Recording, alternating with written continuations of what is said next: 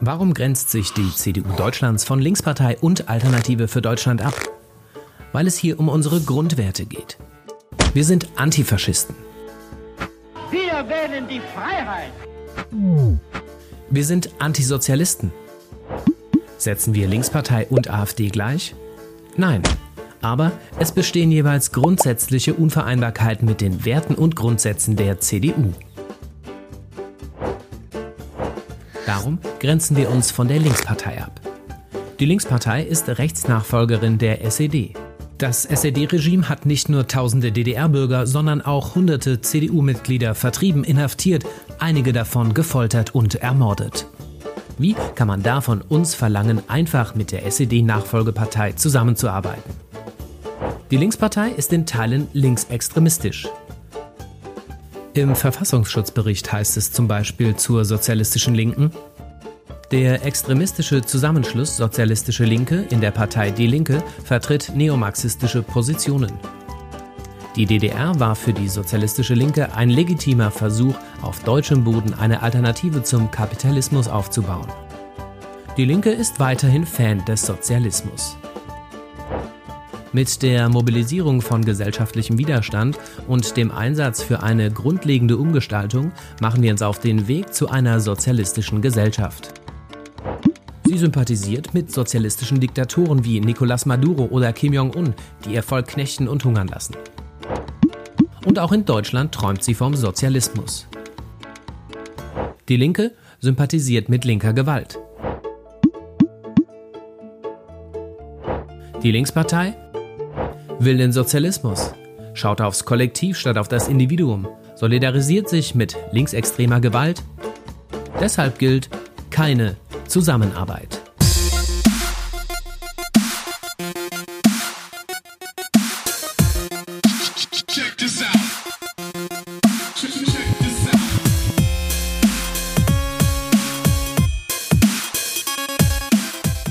Hey, schön, dass ihr auch da seid. Ist der 57. Podcast, der Podcast für Diskurse über Diskurse. Hier ist Quink, hey. Hallo Demon, falls du gerade darstellen möchtest, dass du müde bist, es klingt eher ein bisschen geschillt und bekifft. Vielleicht bin ich das, ja. Tag, Vielleicht wären wir das gerne. Tag Internet, wie geht's euch? Moinsen Internet. Ah, du bist geschafft. Ich bin ziemlich geschafft äh, und ich arbeite auch nicht mit der Linken zusammen. Und du? Äh, ich bin äh, sehr geschafft, denn ich arbeite mit einem einjährigen Kind zusammen. Ja, und wer bin ich? Äh, ich habe dich vorhin schon mit Demon angesprochen, extra, damit es mal früh genannt wird. Du bist der Demon, du bist der, der das Ganze hier technisch macht und ich bin quasi nur Dauergast in dieser Sendung. Du bist quasi der, der alles andere macht. Na gut, so. Ähm, da du bist wir. der, der macht und ich bin der, der alles wissen muss. Genau, ja, das ist tatsächlich wahr. Also ich komme jedes Mal hier hin und also ich meine, ich drücke das immer ein bisschen anders aus, mal so, mal so, aber im Wesentlichen sage ich Quink jedes Mal, ich habe keine Ahnung von nix. Und äh, dann sagt Quink, boah, Demon, echt jetzt? Muss ich dir schon wieder erklären, was wir heute machen? Und dann sage ich, ja, Quink, erklär mir doch mal, was machen wir denn heute überhaupt? Hm. Oder ich suche mal einen schönen Artikel von Ulf Poschert draußen. Wir reden eigentlich da einfach darüber. Aber ich soll wahrscheinlich erklären, worum es in diesem Podcast geht. Äh, heute nahm man nämlich keinen Artikel von Ulf Poschert, wobei ich bin sicher, sehr sicher, der hat zu unserem heutigen Thema was geschrieben. Egal, erstmal, worum geht es überhaupt in diesem Podcast? Wir sind der Postcast, das heißt, wir gucken zurück auf Debatten, die bereits gelaufen sind. Äh, wir sind der Podcast über Diskurse über Diskurse.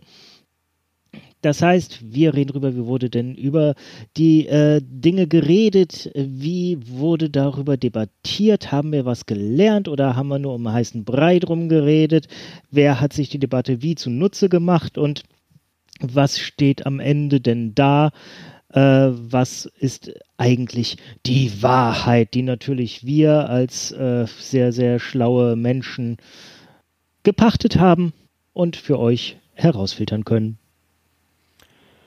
So sieht es nämlich aus. Und äh, tatsächlich sind wir, befinden wir uns, äh, sind wir befindlich in einer äh, Sendereihe, äh, zum Bundestagswahlkampf 2021. Denn ja, auch 2021 wird wieder der Bundestag gewählt.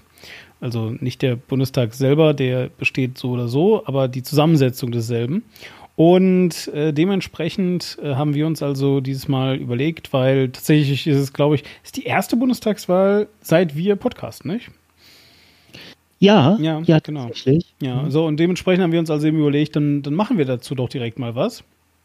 Und ich meine, also, um ganz ehrlich zu sein, wir können uns natürlich auch nicht gegen so, ähm, äh, ja, dann doch recht historische Sachen äh, wehren, wie nicht. Also jetzt gerade ist ja viel im Umbruch und im Umschwung, was äh, die deutsche Politik angeht. Und natürlich auch die weltweite Politik. Na, und auf jeden Fall haben wir uns deswegen überlegt, schauen wir doch mal auf die diskursgebenden Organe Deutschlands zurück. Und das sind eben Parteien. Ja, also Parteien sind quasi dafür da, um demokratischen Diskurs zu veranstalten. Und äh, reden also eben über die ganzen Parteien. Mit der SPD haben wir das letzte Mal den Anfang gemacht. Und es ist also so, für den Fall, dass ihr jetzt das letzte Mal schon einen schlimmen Kommentar geschrieben habt zu uns oder sowas, ähm, und ich, und ich jetzt irgendwie sage so, ah, diese Schurken, äh, das, die haben ganz viel unterschlagen und so weiter. Ähm, seid beruhigt. Äh, also ich meine, bedauerlicherweise äh, nehmen wir das jetzt zu einem Zeitpunkt auf, wo, wo die SPD-Sache noch nicht veröffentlicht ist, deswegen wissen wir nicht und so weiter. You, you get the idea. Aber was ich sagen möchte, ist jedenfalls, ähm, dass äh, ihr wirklich beruhigt sein könnt, denn wir werden auch heute noch über die SPD sprechen und vermutlich sogar noch bei einem der nächsten Male zumindest, ähm, weil natürlich eben die SPD auch aufgrund ihrer so langen Geschichte, wir haben das das letzte Mal ja so ein bisschen für euch aufbereitet, äh, halt einfach sehr, sehr, sehr viele äh, Bruchpunkte hat. Auf der einen Seite sehr viele naja, Abspaltungen oder zumindest mal äh, Neugründung anderer Parteien, die dann auch wiederum ein soziales Profil haben und so weiter und so weiter. Na, und jedenfalls werden wir also eben deswegen heute natürlich unter anderem auch wieder ein bisschen über die SPD reden. Aber das eigentliche Kernthema ist die Linke. Ja, Überraschung. Ich hätte mir fast gewünscht, dies wäre irgendwie ein, ein Format, eine Plattform, wo ihr nicht vorher den Titel hättet sehen können. Weil ich glaube, nachdem wir letztes Mal über die SPD gesprochen haben, hätten jetzt alle gedacht, wir reden in der zweiten Folge doch bestimmt entweder über die CDU oder über die Grünen. Aber nein, Überraschung, wir machen mit der Linken weiter. Möchtest du erklären, warum wir jetzt ausgerechnet die Linke als zweites machen? Ja, weil die Grünen scheiß Wahlkampf machen und weil wir die CDU nicht leiden können. Nein, natürlich ist das nicht so, sondern ähm, naja, also zunächst einmal, also es hat natürlich mehrere Gründe, wie das immer so ist, aber die beiden stärksten, würde ich jetzt mal sagen, sind natürlich zum einen, dass ähm, beide Parteien ein sehr, sehr starkes soziales oder wie wir vorhin im äh, Intro von der CDU gehört haben, sozialistisches Profil haben. Ähm, der, der Sozialismus, der, der ist rausgestrichen worden aus, aus der SPD, gell, irgendwann. 2010 oder sowas, oder 2012 oder irgendwas. Nein, Nee? nein, nein, die haben tatsächlich, die haben tatsächlich immer noch in, ihrem, äh, in Ja, ihren okay. Grundsätzen stehen, dass sie den demokratischen Sozialismus Ja, verfolgen. super, perfekt. Also jedenfalls, ähm, ne, und also wir wissen ja auch, CDU und SPD würden niemals koalieren. Das geht das schließt sich aus. Der Punkt jedenfalls, den ich mal, also, also nicht nur sind beide Parteien ähm, oder, oder sagen zumindest beide Parteien, dass sie also eben in Grundzügen sozialistisch sind und ähm, äh, zumindest eben sind es beides also sozial, äh, sehr stark aufgestellte Parteien. Das ist der eine Grund. Und der zweite Grund ist, dass ähm, es also einen sehr historischen Bruch gibt. Wir haben in der SPD-Folge bereits darüber gesprochen, nämlich, also wenn man das an Personen festmachen möchte, zwischen Gerhard Schröder und Oskar Lafontaine, beziehungsweise eben einfach zwischen dem äh, wirtschaftsliberalen SPD-Kreis und dem ähm, ja eher sozialistischen, sozial äh, engagierten äh, SPD-Kreis. Ähm, zumindest von äh, dem wirtschaftsliberalen Flügel weiß ich, dass er auch der Seeheimer Kreis genannt wird. Wie es bei den sozialistischen war, weiß ich nicht tatsächlich. Äh, ist jetzt vielleicht aber auch gar nicht mehr so wichtig, weil, äh, ist ein, du weißt es natürlich, kann ja sein, aber ähm, ist es jedenfalls vielleicht auch nicht so wichtig, denn es kam also, wie gesagt, zum historischen äh, Bruch. Und dann hatte sich äh, da quasi eine neue Partei gegründet und dann kam ganz viel Kuddelmuddel und wie wir gerade gehört haben, ist irgendwie die Linke auch außerdem Rechtsnachfolgerin der SED und da wollen wir jetzt heute mal ein bisschen genauer reinschauen. Ähm, ihr müsst jetzt aber keine Angst haben. Also wir haben jetzt nicht wieder vor, eine, die, die riesen historische ähm, äh, Folge heute zu machen. Auch deswegen, weil die Historie der Linken relativ kurz ist, beziehungsweise also nicht, nicht, nicht super kurz, aber sie ist zumindest mal kürzer als die SPD.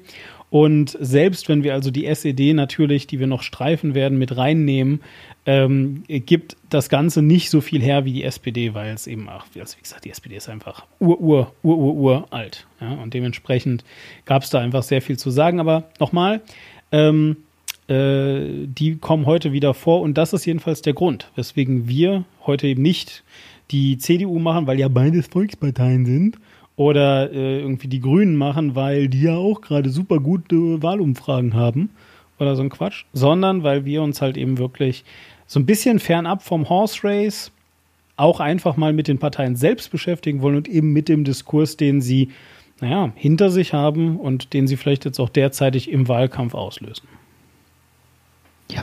Lass uns, wenn die Wahl vorbei ist, eine Folge über das Horse Race machen, weil das finde ich als Debattenthema auch sehr spannend. Ja, absolut, definitiv. Also das Horse Race ist super cool und ähm, also ich, ich will das jetzt auch gar nicht, ich will das jetzt auch gar nicht äh, kleinreden oder so. Es ist nur einfach so, Vielleicht, also ich meine, ihr habt ja gerade gehört, was der Quink euch erzählt hat, was der Podcast ist. Das Problem ist eben halt einfach, wenn wir jetzt heute am, äh, also wenn wir das hier aufnehmen, ist es der 30.07.2021, wenn wir jetzt heute diesen Podcast aufnehmen würden, den in ungefähr einem Monat veröffentlichen, äh, hat sich nicht nur die Debatte komplett weitergedreht, sondern wann ist eigentlich die Wahl? Äh, September. Fragst mich jetzt aber zu viel, wann, am, am wievielten sie ist. Ja. So, ne, also auf jeden Fall, äh, die Chancen stehen sehr gut, dass die Wahl vorbei ist, wenn ihr diesen Podcast hier hört. Und äh, dementsprechend äh, wäre es jetzt halt ein bisschen quatschig, wenn wir ähm, äh, ja jetzt halt irgendwie anfangen würden, darüber zu reden, welche Politikerin was über wen gesagt hat und wer sich in welcher Extremsituation jetzt genau wie ähm, verhalten hat. Da macht es halt viel mehr Sinn, wenn wir wirklich nach der Wahl uns das erstmal mal ansehen und dann aufarbeiten. Gerne auch gemeinsam mit euch. Genau, 26. September, ich habe es jetzt vor mir. Danke. Genau, also Horse Race ist vielleicht, ja. Horse Race mäßig ist vielleicht äh, insofern ein bisschen spannend für heute. Äh, bei der Linken ist noch nicht hundertprozentig klar, ob sie es wieder in den Bundestag schafft. Sie äh, schwimmt so bei 6, 7 Prozent. Also eigentlich wahrscheinlich kommt sie rein, aber es kann noch was passieren, dass sie dann doch ein paar Punkte wieder verliert und dann wäre das der Abschied der Linken aus dem Bundestag. Es sei denn, sie kriegt Direktmandate. Ja, ähm, äh, vielleicht noch eine Sache, bevor wir jetzt äh, direkt äh, dann wirklich auch einsteigen mit der Linken und gleich, äh, vielleicht äh, kannst du ja gleich uns mal einen kurzen Einstieg geben, noch äh, mal zur SED und, und was es eigentlich ist und warum die ist und warum wir die heute nicht mehr haben und all diese Sachen. Ähm, es kann gerne ein bisschen kondensiert sein. Aber bevor wir das machen, haben wir noch, eine kleine Haus, noch ein kleines Hausmeister-Thema. Das habe ich nämlich dem Nikolai versprochen. Der hat uns einen Kommentar hinterlassen. Ähm, und äh, zwar zu der Folge, die jetzt auch schon ein bisschen vergangen ist, zumindest für euch, äh, zu der Folge der Critical Race Theory. Und ja. äh, da hatte nämlich ähm, äh, der Nikolai uns auf jeden Fall äh, ein paar interessante ähm, naja, Links kann man nicht sagen. Also hättest du eigentlich auch direkt äh, äh Links reinmachen können äh, zu dem Podcast. Das ist durchaus erlaubt. Aber auf jeden Fall, er hat uns äh, noch ein paar äh, ganz interessante Empfehlungen gegeben. Wir haben uns das bis jetzt noch nicht angehört, deswegen tue ich mich gerade ein bisschen schwer. Ihr findet jedenfalls Nikolas, äh, Nikolas, Nikolais Kommentar, äh, findet ihr äh, unter dem Critical Race Theory äh, Podcast, Postcast, wie auch immer. Ihr könnt danach einfach suchen auf war klar, also war-klar.de. Ähm, das ist so das eine und also er bedankt sich auch bei uns. Das finde ich super nett. Vielen Dank auch, Nikolai, dass du uns hörst. Danke.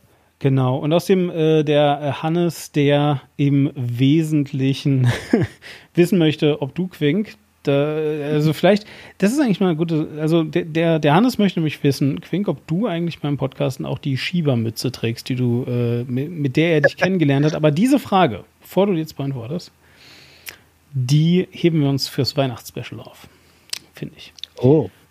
Also das heißt. machen wir dann ein FAQ mit der ganzen Frage, die wir gekriegt der haben. Der einen ganzen, nee. Vielleicht kriegen wir noch mehr Fragen, Quink. Vielleicht kriegen wir ja noch mehr mhm. Fragen, wenn wir das jetzt früh genug ankündigen. Also, liebe ZuhörerInnen, ähm, wir haben bis jetzt eine Frage vom Hannes und diese Frage, wenn wir sie nicht vergessen, äh, ist, ob ähm, Quink eigentlich seine Schiebermütze noch trägt. Ich schreibe mir das sogar auf. Und äh, dann werden wir ja mal sehen, äh, ob nicht noch irgendjemand anders eine tolle Frage hat. Also ihr könnt jetzt noch Fragen stellen. Dieser Podcast sollte vor Weihnachten veröffentlicht werden, rein theoretisch zumindest. Ähm, und dann, äh, ja, gib ihm. Also, ne? Haut mal rein. So, Alright. das waren die beiden Kommentare, die wollte ich wenigstens mal verlesen, weil ich mich sonst immer so ärgere, dass ihr nie was schreibt. So, und jetzt habt ihr was geschrieben, da danke ich euch für. Quink, was ist die SED? Äh, die die gibt es nicht mehr. Insofern ist sie gar nichts mehr. Wie, wieso, wieso gibt's sie? Wieso reden wir denn dann? Hä? Also es gibt, es gibt tatsächlich, äh, juristisch gesehen gibt es sie noch. Und es ist die Linke. Jetzt Aber- hast du mich wieder verloren. Jetzt weiß ich wieder nicht mehr, was das heißt. Also fangen wir von vorne an. Es war einmal eine Partei, die hieß SPD.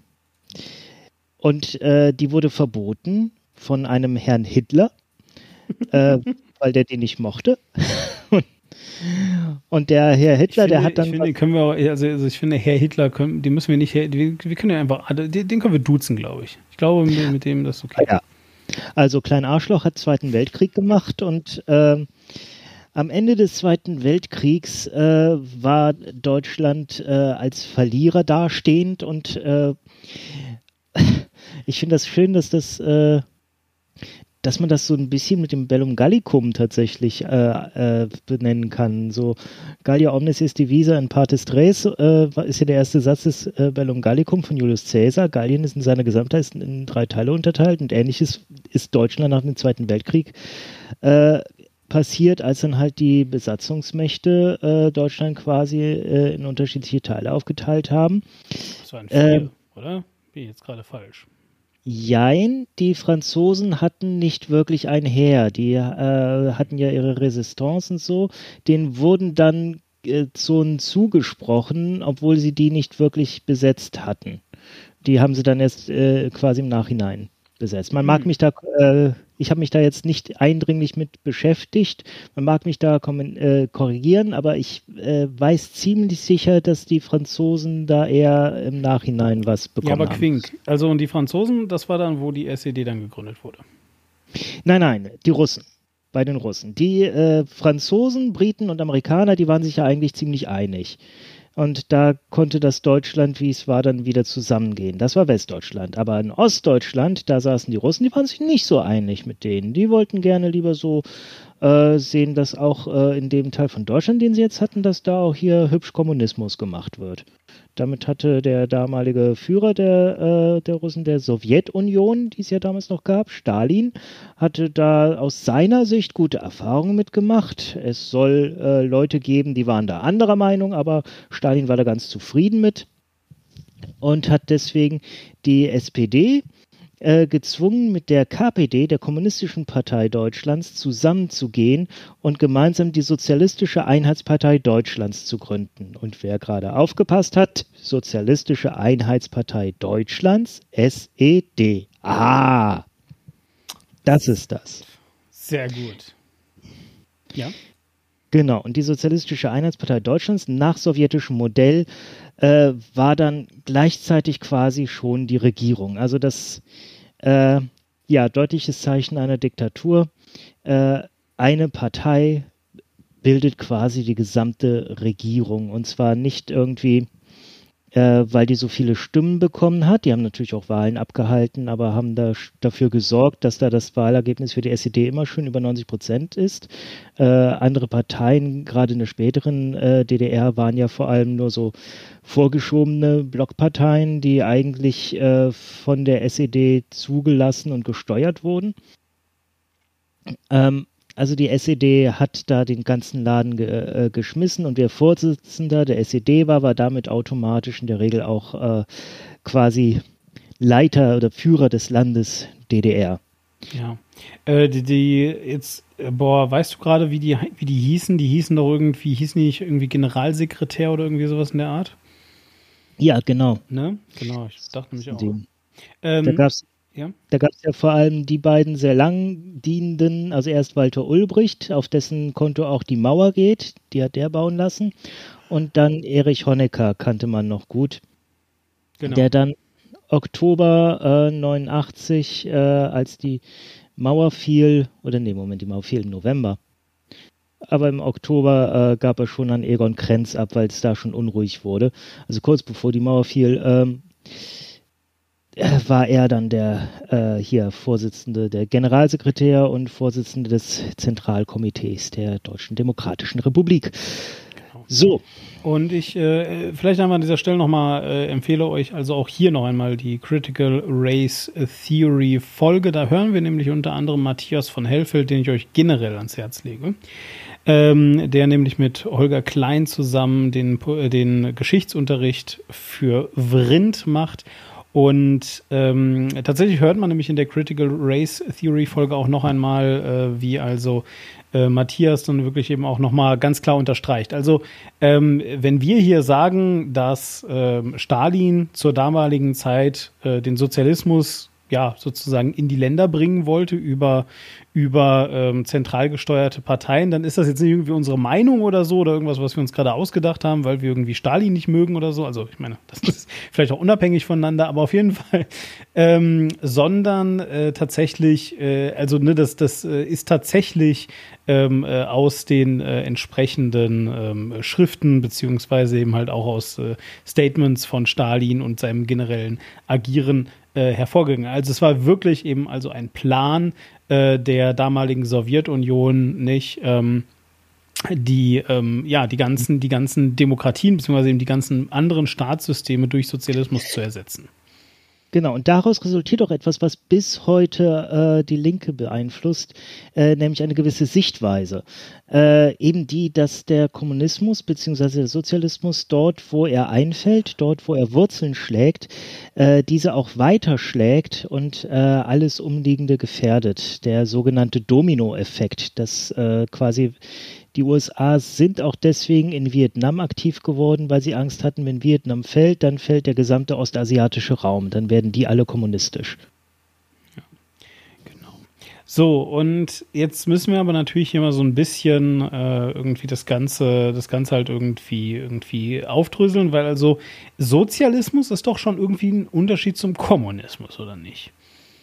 Ja, äh, das, äh, wer Marx mal gelesen hat, der hat ja diese Theorie, dass die Geschichte mehr oder minder fatalistisch verläuft, also dass das alles determiniert ist. Ähm, es gibt immer so eine Phase, in der ein System äh, vorherrscht, bis äh, das Volk sich gegen das System äh, erhebt, weil das System dem Volk nicht dient.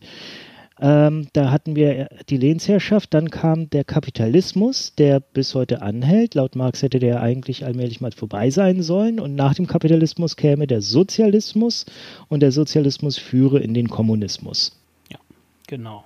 Und äh, ja, der, der Kommunismus ist dann eben also auch wirklich äh, dieses, ähm, naja, man kann eigentlich fast schon sagen, ähm, eine Utopie. Also was ein Stück weit, ja, ja, ja, eine Utopie. Aber also ich, ich überlege halt gerade ein Stück weit, mh, hm, glaube ich, ist es auch eine anarchische ähm, äh, Utopie, weil ich glaube, in seiner, in seiner absoluten Endform soll der Kommunismus tatsächlich auch ohne Steuerung auskommen, wenn mich nicht alles täuscht.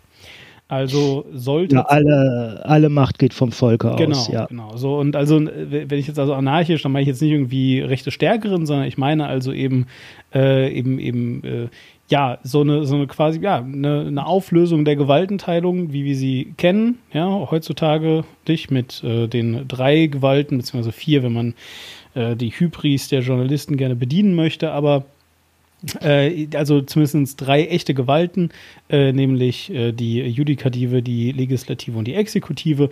Und dass die also eben quasi äh, sich, sich auflösen in, naja, quasi eben dem Volk, genau wie du es gerade gesagt hast, dass dann also die Entscheidungen und, und, und, und äh, ja nicht nur die Entscheidungen, sondern eben das also dann also wirklich ähm, äh, die Produktionsmittel und Besitz im Allgemeinen also vergemeinschaftet. Und ähm, Selbstverwaltung. Genau, und, und äh, dann halt eben äh, sich, sich so, so hocheffizient auch selbst verwaltet, dass also niemand mehr irgendwelche Wünsche ähm, oder irgendeinen Mangel kennt. So. Äh, das ist jedenfalls die Theorie, die also Marx oder die, der, der Wunschtraum, den er mhm. damals formuliert hat, die Utopie. Gemeinsam mit Friedrich Engels, genau. So ja, also das ist jetzt nicht unsere Marxismus-Folge, aber an der Stelle möchte ich mal sagen, ich bin deswegen nie Marxist geworden, weil ich mich tatsächlich mal äh, im Politikunterricht recht intensiv, ich wurde tatsächlich im Abitur zu Marxismus geprüft, ich habe mich damit beschäftigt und habe sehr schnell gemerkt, oh, das, was der an just der Stelle äh, schreibt, das klingt sehr traumtänzerisch.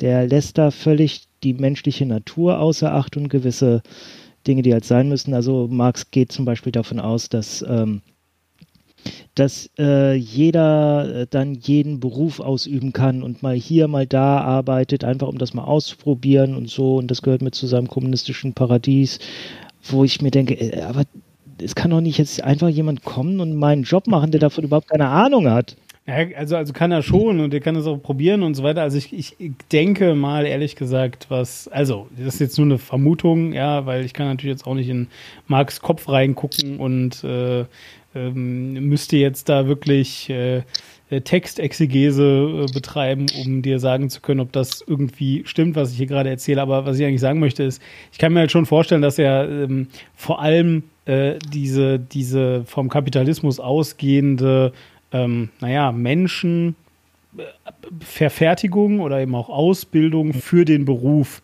äh, brechen wollte. Ja, also ich meine, das ist ja auch wirklich etwas, was wir heute, also worunter wir heute einfach leiden, nämlich äh, unter diesem, diesem, diesem Zwang sozusagen, dass wirklich ab der Sekunde, in der Kinder die Schul, also, also in, in, in den äh, Schulalltag eintreten, dass die ganze Zeit eigentlich nur eine Jagd ist nach, bekommst du die entsprechenden äh, Stempel und, und Noten und äh, wie auch immer Beurteilungen, die dich dann also eben für die nächsthöhere Ausbildung qualifizieren. Und all diese Qualifikationen dienen halt nicht irgendwie dem, dass du hinterher ein möglichst äh, wacher, äh, aufgeweckter und breit gebildeter Mensch bist, sondern dass du halt eben möglichst gut in der Wirtschaft funktionierst. Und ähm, ich kann mir also schon vorstellen, dass er jetzt ne, natürlich aus der Perspektive kommend, äh, die er nun mal hatte, aufgrund äh, des Alters des der Text jetzt mittlerweile auch oder die Texte mittlerweile eben halt auch äh, angesetzt haben, dass er also eben aus dieser Richtung kommend ähm, sich überlegt hat, naja, wie, wie, wie cool wäre das denn, wenn wir äh, den Menschen die Chance gäben, ähm, einfach mal Sachen auszuprobieren, sich zu erproben und wie gesagt, komplettere, ganzere Menschen zu werden und eben nicht ähm, einfach nur ein Teil von irgendeiner kapitalistischen Maschine. Oder er hat das halt einfach äh, ein bisschen limitiert aus der Sicht seines Theorems von der Entfremdung des Arbeiters vom Produkt gesehen und dachte, ja, bis dahin wird alles so weit automatisiert sein, es kann sowieso jeder alles machen. Das kann auch sehr gut sein, ja. Das kann auch sehr gut sein. Gut, aber du hast schon gesagt, das ist eigentlich heute gar nicht unsere Marxismus-Folge, ist aber trotzdem einfach wichtig zu verstehen, ähm, dass also die SED, ähm, ja, wie soll ich sagen, äh, zunächst einmal, also das ist vielleicht das Erste, was, was einfach ganz klar zu unterstreichen ist. Also die SED ist also eine Gründung, eine quasi Fremdgründung, wenn man das so möchte, durch die Sowjetunion und äh, hat also eben nicht zum Ziel, die Demokratie irgendwie jetzt zu fördern oder, oder besonders, besonders offen zu sein oder sowas, sondern hat also zum Ziel, den Sozialismus durchzusetzen. Ja, also nicht, dass es in SPD und KPD nicht Leute gab, die da sehr begeistert von waren, aber mein Gott, die hast du, äh, du hast immer ein paar Leute, die es auch gut finden. Nein, absolut. Und also äh, ähm, das, das, äh, das Ding ist halt einfach, dass die Führungsriege äh, der SED halt eben tatsächlich ja auch aus Nazi-Deutschland geflohen sind, nach Russland, ähm, also eben in die Sowjetunion und dort also tatsächlich auch Unterschlupf bekommen haben. Also es ist auch nicht so, dass die Sowjetunion die ganze Zeit immer nur böse ist. Ja, also Stalin ist zwar ein wahnsinniger Mörder gewesen, ähm, aber das, und, und Lenin übrigens auch, aber, aber das heißt jetzt ja nicht, dass alle Russen immer äh, böse waren. Ja? Wusstest, Oder, du, dass, wusstest du, dass Lenin vor Stalin gewarnt hat? Ja, ja, wusste ich. Auf dem Totenbett ja. sogar noch. Hm. Ähm, mhm. Aber äh, nee, jedenfalls, aber ich, ich wollte es einfach nur ganz klar stellen, also, also wahrscheinlich, ja, ähm, also halt auch die äh, Gründer der SED, ähm, oder anders, gerade die Gründer der SED ähm, haben mit an Sicherheit grenzender Wahrscheinlichkeit in Sowjetrussland nur so lange überlebt ähm, äh, und, und sind auch nur deswegen hinterher zurückgeschickt worden nach Deutschland, weil sie wirklich zumindest mal glaubhaft machen konnten, dass sie an die Idee glauben, aber wahrscheinlich haben sie auch wirklich an die Idee geglaubt. Also es ist jetzt nicht so, dass die ähm, sich gedacht haben, oh, Mist, äh, jetzt müssen wir Sozialismus machen, wie scheiße. Sondern die fanden das schon gut. Ja, also äh, das ist jetzt auch gar nicht, äh, was ich damit suggerieren wollte, dass die, dass das jetzt irgendwie denen aufgezwungen wurde. Aber was klar sein muss, ist, dass also die SED nicht als demokratische Partei gegründet ist. So, und äh, aus diesem Grund kann man jetzt also zumindest erstmal schon mal feststellen, ne, arbeiten wir uns vielleicht so ein bisschen an diesem tollen äh, an dieser tollen Erklärung von der, von der CDU von vorhin, vom Intro, so ein bisschen entlang. Also man kann zumindest mal verstehen, warum die CDU mit der SED nicht so gern koalieren möchte. so, ja, weil, also tatsächlich, das kann man jetzt ja vielleicht schon noch sagen, also ich würde auch eher sagen, dass jetzt die CDU eine demokratische Partei ist. 30.07.2021.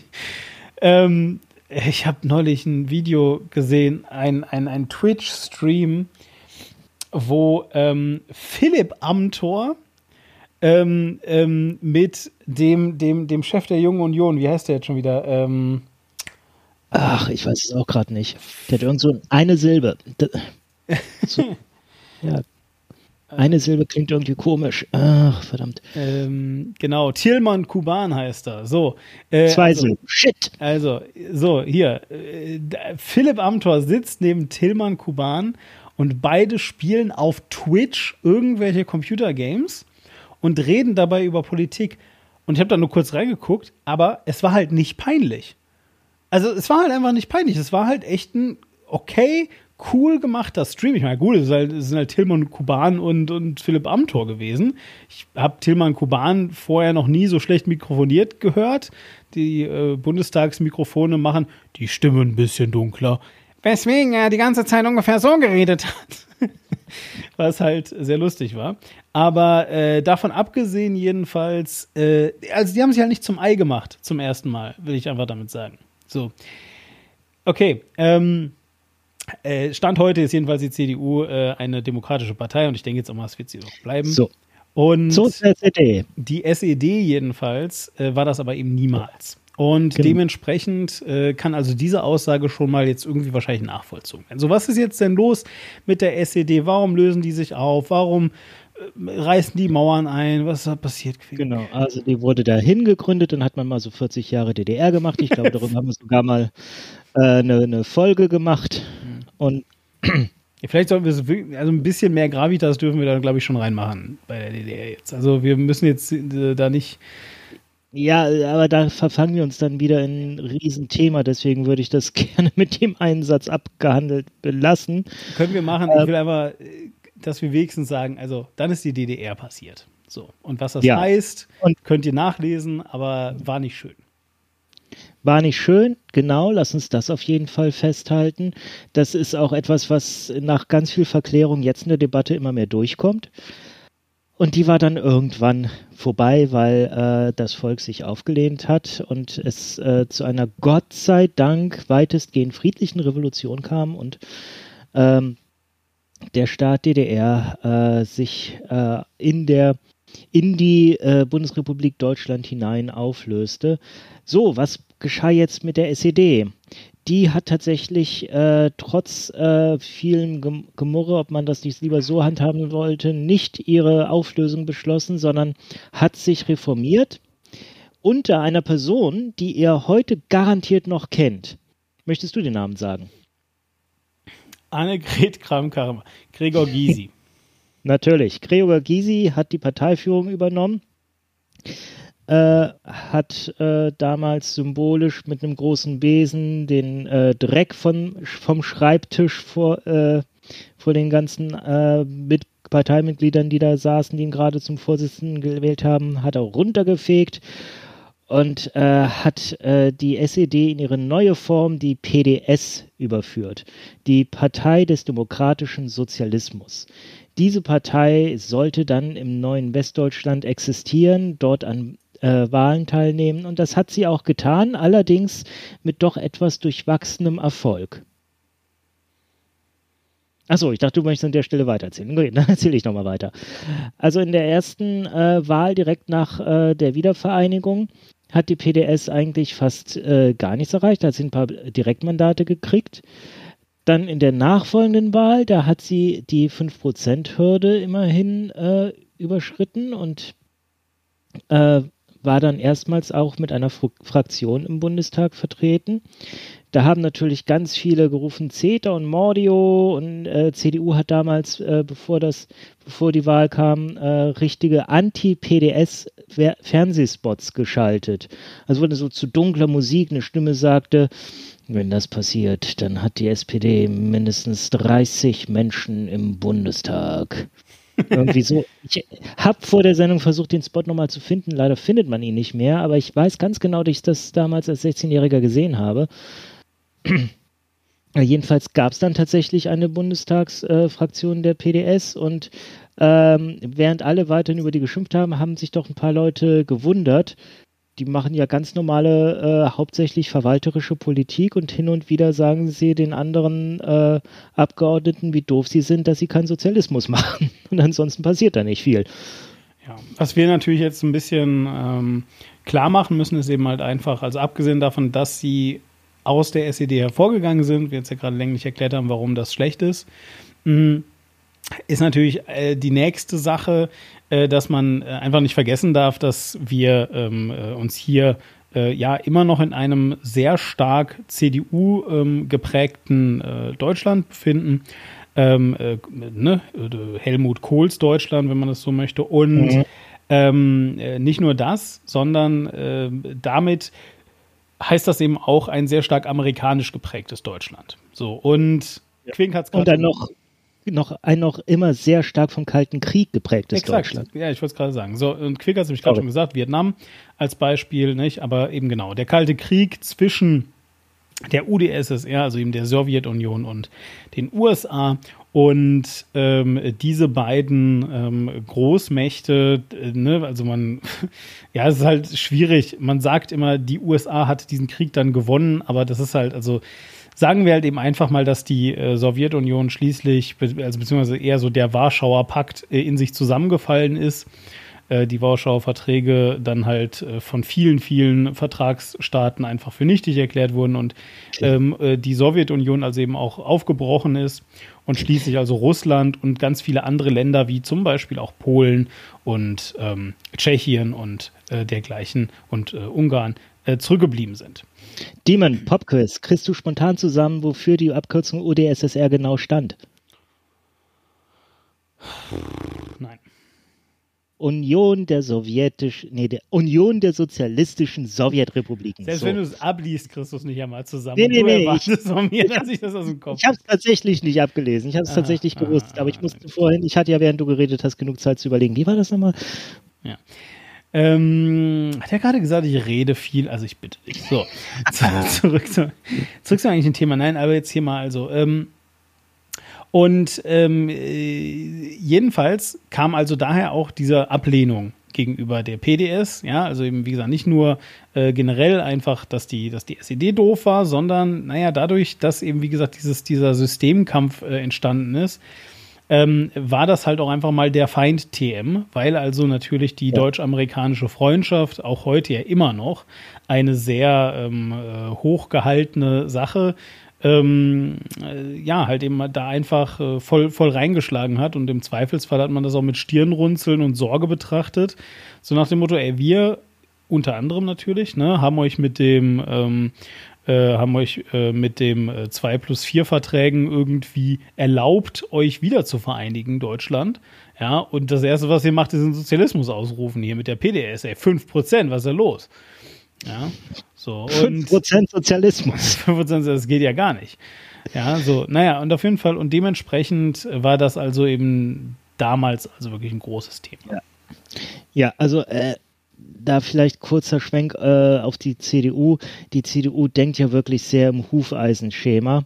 Und äh, in dem gedacht muss man ja wirklich auch sagen, äh, für die war das so, als sei nach dem Zweiten Weltkrieg direkt eine Nachfolgeorganisation der NSDAP im Bundestag vertreten. Und das wäre natürlich auch furchtbar gewesen. Wobei es gab solche Nachfolge, also nicht ganz direkt, aber doch schon ziemlich äh, nachvollziehbar Leute, die vorhin in der NSDAP groß waren, die das gut fanden, die dann halt so versucht haben, Nazi-Parteien zu gründen. Die NPD ist tatsächlich auch aus sowas äh, dann äh, entstanden. Und aber die sind halt nie so groß geworden. Und jetzt auf einmal war da was und die sind mit Fraktionsstärke nach einer missglückten Wahl dann doch in den Bundestag eingezogen. Allerdings die nächste Wahl war dann wieder auch so missglückt. Da haben sie, glaube ich, dann nur noch zwei Direktmandate gehabt. Äh, Petra Pau, die, glaube ich, heute immer noch im Bundestag ist, war eine der beiden. Äh, beide übrigens in Ostberlin. Und dann ja. gab es, ja, dann. Dann ist die ähm, SPD gekommen und hat die einfach abgeräumt die äh, PDS genau. und hat halt einfach dafür Aber gesorgt, dass äh, ganz klar ist, wer hier der sozialistische äh, Chef im Ring ist, nämlich unser guter ah. alter Genosse der Bosse. Wir redeten das letzte Mal bereits über ihn. Gerhard Schröder. Ne? Genau. Die, äh, der, ja bitte, Trigger. Ich hoffe, ihr hört gerade den Sarkasmus aus Demons Stimme triefen. Ja, nee, also weil, ähm, naja, also komm, ich meine, Gerhard Schröder ist, äh, wir, wir, erinnern uns das letzte Mal ja noch an Keep Kohl. ähm, mhm. äh, jedenfalls, äh, nee, Gerhard Schröder ist halt eben einfach ähm, äh, zu seiner Zeit dann an die äh, Macht gekommen, weil äh, die Schwarzen glauben, dass der Staat ihnen gehöre. Ja, und das geht nicht, ja. Und dementsprechend hat er also gesagt, der Gerhard, jetzt ist hier Schluss. So, und hat also erstmal ähm, äh, die, die SPD gemeinsam mit der Grünen äh, Partei, also Bündnis ja. 90 die Grünen, äh, an die Macht gebracht. Ich finde das furchtbar, dass du das hier reproduziert hast. Die Schwarzen sagt man nicht mehr, das heißt POC, People of CDU.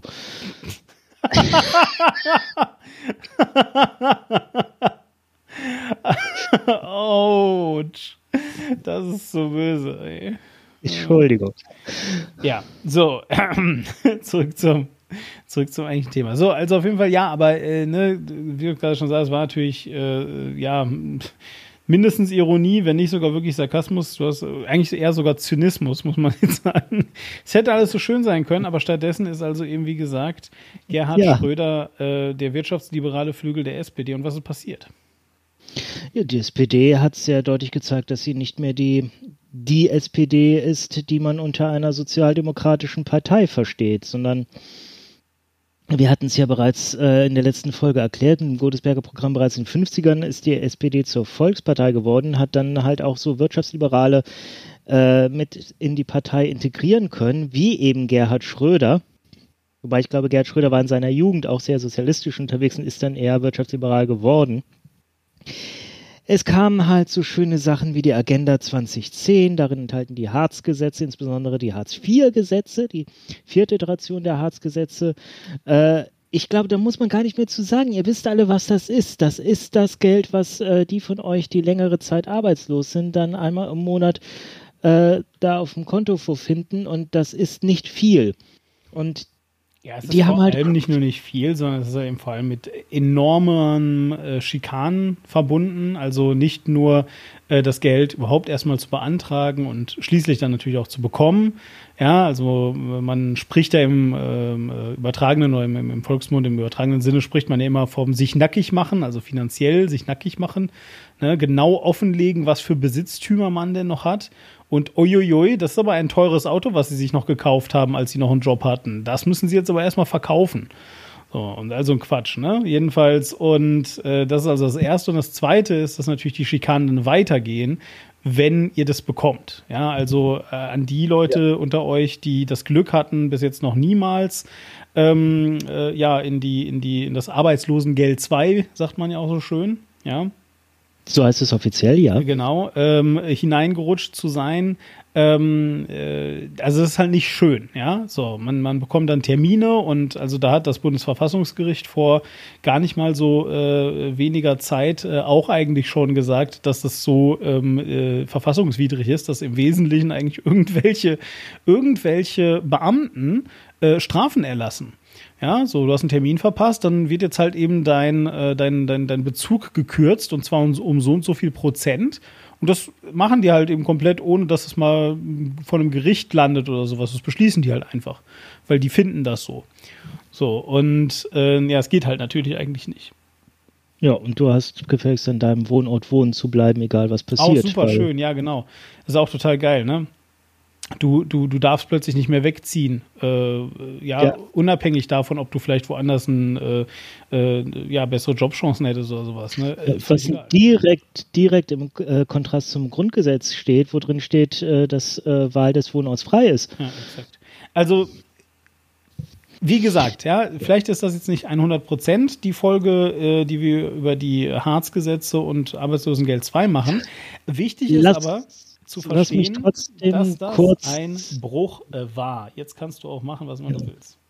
Lass mich kurz die, äh, die Atmosphäre damals noch umreißen und zwar anhand unserer allerliebsten Bildzeitung, äh, die damals regelrecht, äh, nachdem halt dieses Ding Hartz IV in der Welt war und Hartz IV Empfänger ein geflügeltes Wort war. Das waren auf einmal, das waren die Assis, das waren die Dreckigen, das waren die, die äh, nicht arbeiten wollen, die sich einen faulen Lenz machen. Und die äh, Bild-Zeitung hat dann eine Story nach der anderen veröffentlicht über irgendwelche Hartz-IV-Empfänger, die irgendwie in Florida heimlich leben oder Urlaub auf den Kanaren machen und den und einen Flachbildfernseher besitzen. Ein Flachbildfernseher?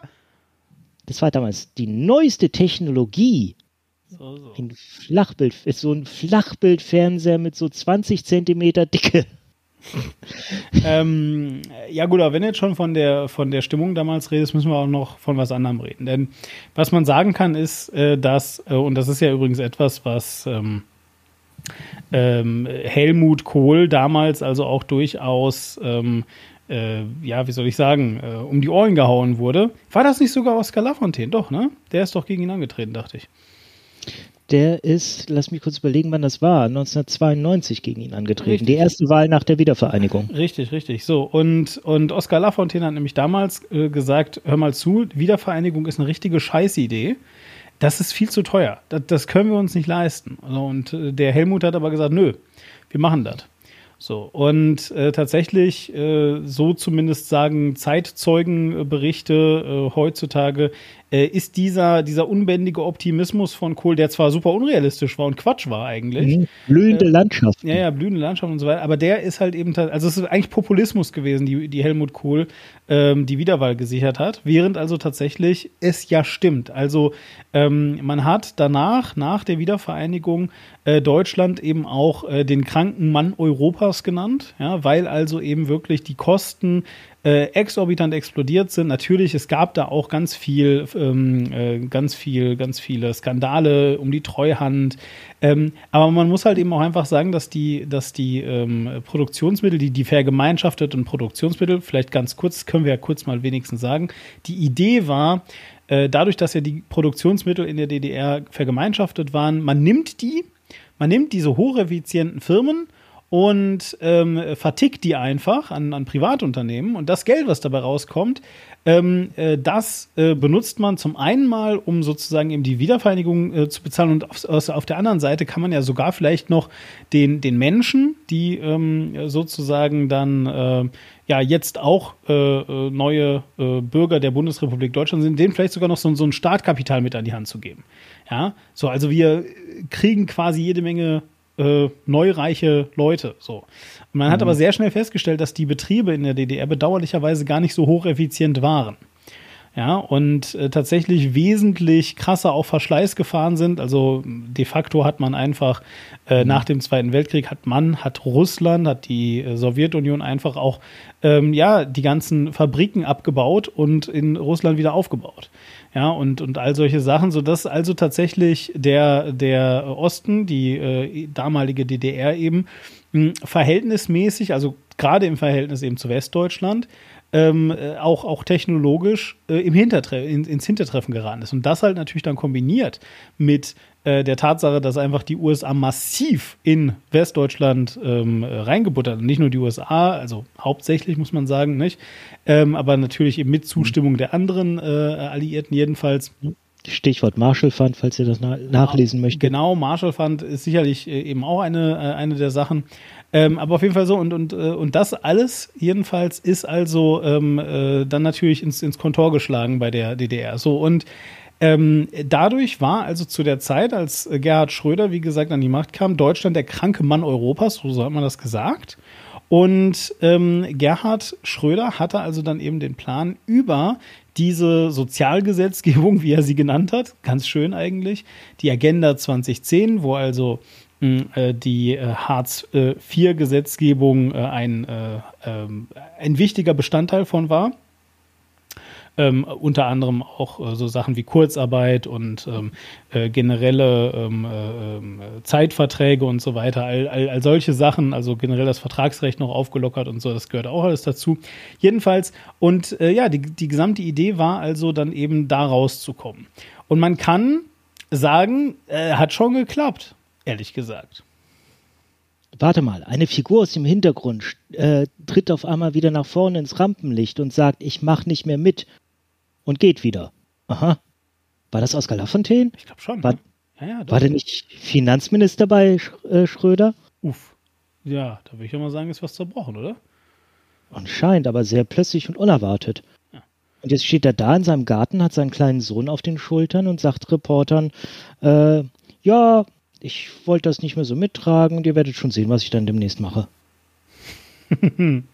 Ganz genau. Ja, denn äh, das ist tatsächlich dann, was passiert ist. Und äh, der hat dann jetzt die äh, PDS, äh, ist der dann beigetreten oder was hat er gemacht? Nee, um Himmels Willen, PDS, das ging doch nicht. Nein, er hat natürlich was Eigenes gegründet. Nämlich die. Ja, Wask? Entschuldigung, musste gerade aufstoßen. Das tut mir sehr leid, liebe Zuhörer, aber ich wollte euch das nicht verheimlichen, was ich hier mache. Ähm, er hat etwas gegründet, das kennt man allgemein als die Wahlalternative soziale Gerechtigkeit. Ich habe gerade gelernt, ganz offiziell heißt es Arbeit und soziale Gerechtigkeit, die Wahlalternative, wobei dann die Abkürzung WASG keinen Sinn mehr macht. Hm.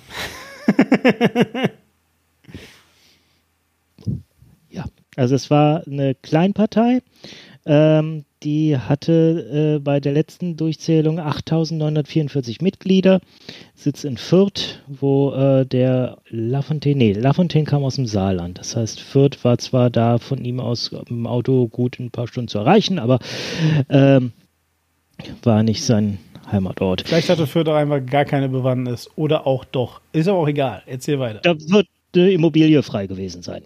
Höchstwahrscheinlich. Jedenfalls, der äh, hat da mit vielen idealistischen jungen Leuten und äh, ebenfalls desillusionierten, schweres Wort, desillusionierten SPD-Mitgliedern äh, diese Wahlalternative Soziale Gerechtigkeit äh, gegründet. Eine Kleinpartei mit wirklich äh, Ziel, wir wollen äh, für den Bürger gewerkschaftsnah, äh, im demokratischen Sinne sozialistisch und halt lauter so schöne Sachen, die man so als gerade als junger Linker sich denkt, ah ja, das ist genau das, was bei der SPD jetzt gerade fehlt. Ja, man kann es aber auch wesentlich einfacher ausdrücken. Was einfach passiert ist, ist, dass also Oskar Lafontaine einfach gesehen hat, dass äh, ihm die Fälle davon schwimmen innerhalb der SPD. Wie gesagt, der wirtschaftsliberale Flügel war sehr stark dort. Und ähm, er hat also einfach gesehen, wie ihm die Fälle davon schwimmen und hat quasi alles, was noch sozial und sozialistisch war in der SPD, einfach mitgenommen. So, und äh, das übrigens ist auch eines der großen Geheimnisse, warum die SPD heute so ist, wie sie ist. Ja, also ähm, warum die SPD, wir haben das letzte Mal bereits darüber gesprochen, heute sagt, ähm, Arbeit, das ist Würde für diese Menschen. Ja, warum die SPD heute sowas sagt, wie wir sind die Partei des kleinen Mannes. ja, so, ähm, nämlich nicht, weil die Leute sagen, Mensch, bin ich ein kleiner Mann, ich wähle jetzt mal die SPD, sondern weil die SPD absolut entkernt ist und gar keine Ahnung mehr hat, für wen sie Politik machen, weil nämlich die Leute, die in der SPD den Ton angeben und das jetzt mittlerweile seit ja eigentlich 30 Jahren kann man mal sagen mindestens, ähm, weil die eben tatsächlich nichts mehr mit Arbeitern zu tun haben außer dass sie nominell gesehen und wenn man es ganz genau nimmt, ja, auf eine über 100-jährige Geschichte zurückblicken und dementsprechend äh, ja natürlich immer noch die, äh, die, die SPD von damals sind. Sind sie aber halt eben nicht. Ja, sondern unterwegs ist ihnen irgendwo dann der sozialistische Gedanke abhanden gekommen. Und das ist eines der Haupt Probleme, auch unter anderem in diesem Wahlkampf, aber auch generell der SPD, weil eben äh, tatsächlich beispielsweise, also ne, man sagt ja auch dann immer, dass die SPD heute eine Umfallerpartei ist, weil eben dann tatsächlich so etwas wie ähm, der Drang des Machterhalts größer ist ähm, als der Drang, ähm, etwas aus der, also, also etwas für die demokratische Basis zu unternehmen, beispielsweise. Ja, und dann steigt man halt lieber mit der äh, Union ins Bett. Wir werden ja noch mal darauf kommen, was da eigentlich die, mhm. äh, die Unionsparteien sind in einem späteren Podcast. Aber ähm, jedenfalls, äh, dann steigt man halt lieber mit denen ins Bett und äh, einigt sich darauf, lieber Gesetze ähm, ja eigentlich gegen die eigene Basis zu machen. Aber mit dem Hinweis, dass man ja immerhin eine kleine Klausel reingeschrieben hat, dass aber die Harzgesetze äh, überarbeitet werden müssen. ja, das ist äh, eine Sache, die wir vielleicht letztes Mal nicht gesagt haben, die ich gerne nochmal anführen möchte. Bei allem Hauen gegen die SPD wegen der Harzgesetze, die sie ja wirklich zu verantworten haben. Keine andere Partei, wir hatten zwischendrin auch eine schwarz-gelbe Regierung, wo die SPD nicht beteiligt war. Niemand hat was dran geändert. Also nicht so, dass da wirklich grundsätzlich was anderes käme. Die waren alle glücklich damit. Ja, aber natürlich. Ja, aber genau das ist ja, das ist doch die Krux. Ja, genau. Ähm, die, die, die Hartz-IV-Gesetze, beziehungsweise die, diese ganze Reform um das Arbeitslosengeld 2 und um die Arbeitsverträge und um das Kurzarbeiter, ähm, äh, um, um Kurzarbeiterverträge und all das, ähm, äh, Entschuldigung, Zeitarbeitsverträge wollte ich sagen, nicht Kurzarbeiter. Das ist was komplett anderes. Egal. Ähm, all diese Reformen jedenfalls um diese Sachen konnten nur von der SPD äh, umgesetzt werden. Weil wenn nämlich die Union, während die SPD in der, in der, ähm, in der Opposition gewesen wäre, wäre die Union mit der FDP hätte den Vorstoß gemacht, hätte gesagt, wir machen das jetzt. Ja, dann hätten die halt niemals die entsprechenden Mehrheiten zusammenbekommen. So, ja äh, die eben unter anderem auch dafür äh, nötig waren, um in diverse Grundrechte einzugreifen und so weiter. So, und äh, dadurch, dass aber eben die SPD und die Grünen das im Wesentlichen gemacht haben, konnte die FDP und konnten auch sogar Teile der CDU zum damaligen Zeitpunkt sogar mitstimmen. Das ist ja das Verrückte. Ja, also es ist ja nicht so, dass, dass jetzt die, dass die Union und die FDP damals gesagt haben, was, wie, Wirtschaftsliberalismus, aber nicht mit uns sondern die haben gesagt, ja, das ist eine sehr, sehr weise, gute Idee. Und spätestens, wenn, also es, es tut mir leid, das sagen zu müssen, aber wenn, wenn die Partei, die heute Christian Lindner zu ihrem Anführer erwählt, ja, wenn die der Meinung ist, dass das, was du gerade machst, eine gute Idee ist, dann würde ich spätestens sagen, dann kann das keine gute Idee sein. Ja, mehr dazu dann in der FDP-Folge. So. Gut, ah, und egal. Ich, wir sind aber eigentlich nur noch bei der Linken, ein. denn tatsächlich ähm, ist die jetzt ja eben halt äh, daraus hervorgesprossen und vielleicht oh, können wir jetzt ja mal, was denn? Demon, da, da treten zwei dunkle Figuren auf die Bühne. Okay. Die eine ist sehr klein. Das muss Gregor Gysi sein. Bist du? Ich bin Gregor Gysi. Ja, ich muss, ich bin Gregor Gysi mal begegnet. Der, der ist, klein.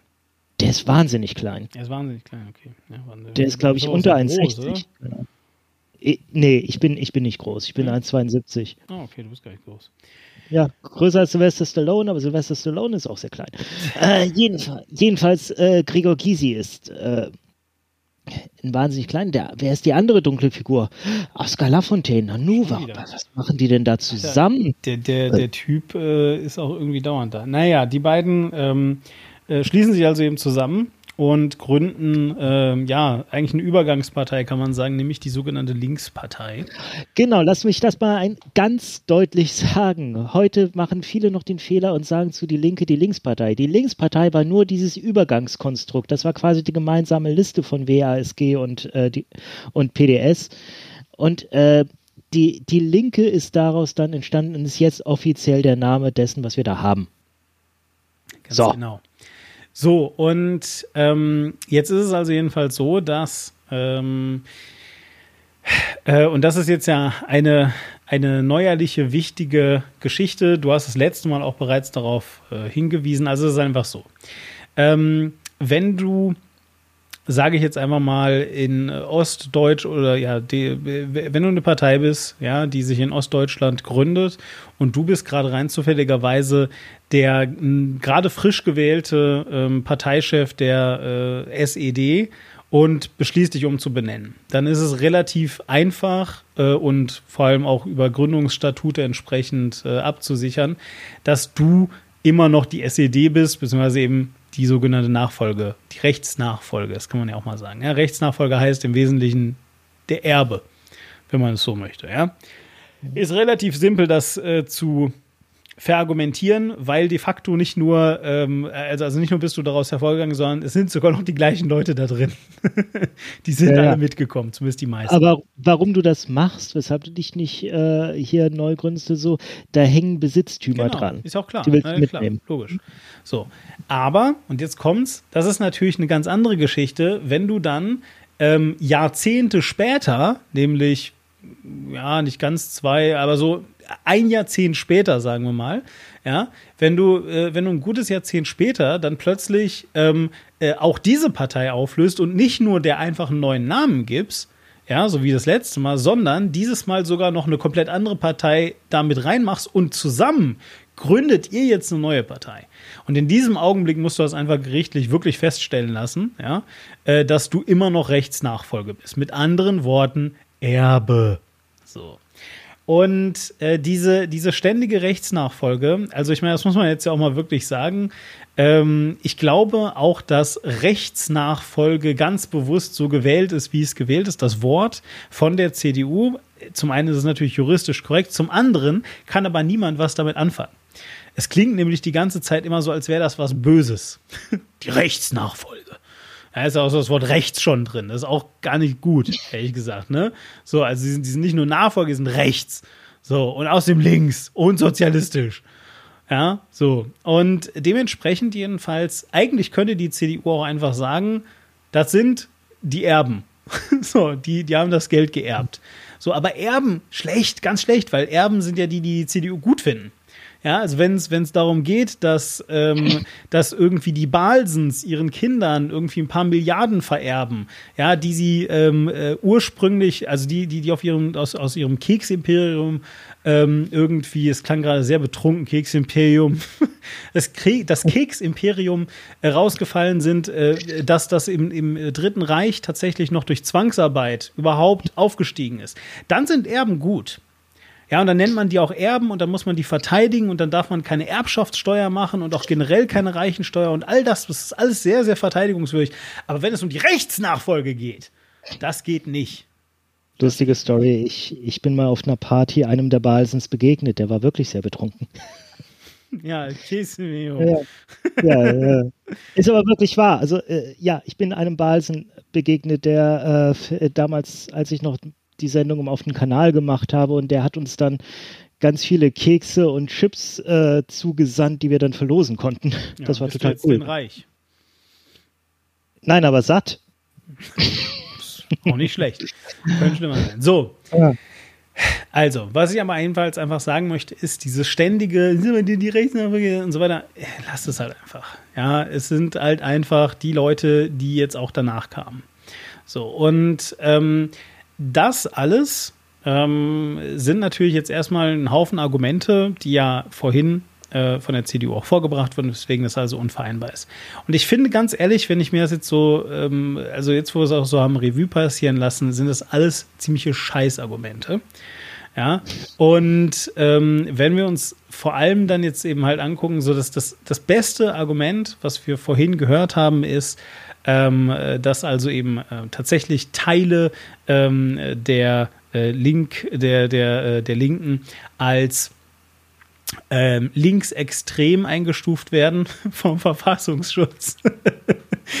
äh, äh, also der Verfassungsschutz, für, für, den Fall, dass ihr den Witz noch nicht ganz verstanden habt, ähm, also ich sag mal so, der ehemalige Chef des Verfassungsschutzes, ja, Georg Maaßen, hat äh, kürzlich mal laut darüber nachgedacht, ob nicht vielleicht die ARD auch linksradikal ist und ob man die nicht eigentlich auch mal irgendwie zum Gesinnungstest bitten sollte. Also nur, um das vielleicht mal so ein bisschen zu relativieren. Ich will das jetzt auch gar nicht kleinreden. Es kann sicherlich sein, dass es da Individuen gibt und natürlich äh, muss man das auch ernst nehmen. Äh, und vor allem ist das, würde ich auch fast sagen, der einzige valide Punkt, den die CDU vorbringen kann, weil das eben auch einer der Punkte ist, die sie zum Beispiel auch vorbringen, um zu sagen, weswegen sie eben mit der AfD nicht zusammengehen wollen. Ja, also äh, man muss auch sagen, damals äh, schon zu Zeiten der PDS hat, der, hat das Bundesamt für Verfassungsschutz mal genauer hingeguckt. Das war denen auch schon nicht geheuer. Äh, und derjenige, der dann äh, zwei, 2007 hat sich äh, die Linkspartei gegründet und daraus dann die Linke. Ich glaube, das ging dann direkt nach der Wahl 2007 hat sich dann die Linke gegründet. Ich weiß nicht genau das Datum. Äh, jedenfalls dann 2008 hat der damalige Bundesinnenminister, ein gewisser Wolfgang Schäuble, bestimmt überhaupt nicht konservativ oder so und sicher sehr aufgeschlossen gegenüber Linken, aber der hat schon gesehen, oh, da, da könnte was sein, der hat angeordnet, dass die weiter beobachtet wird.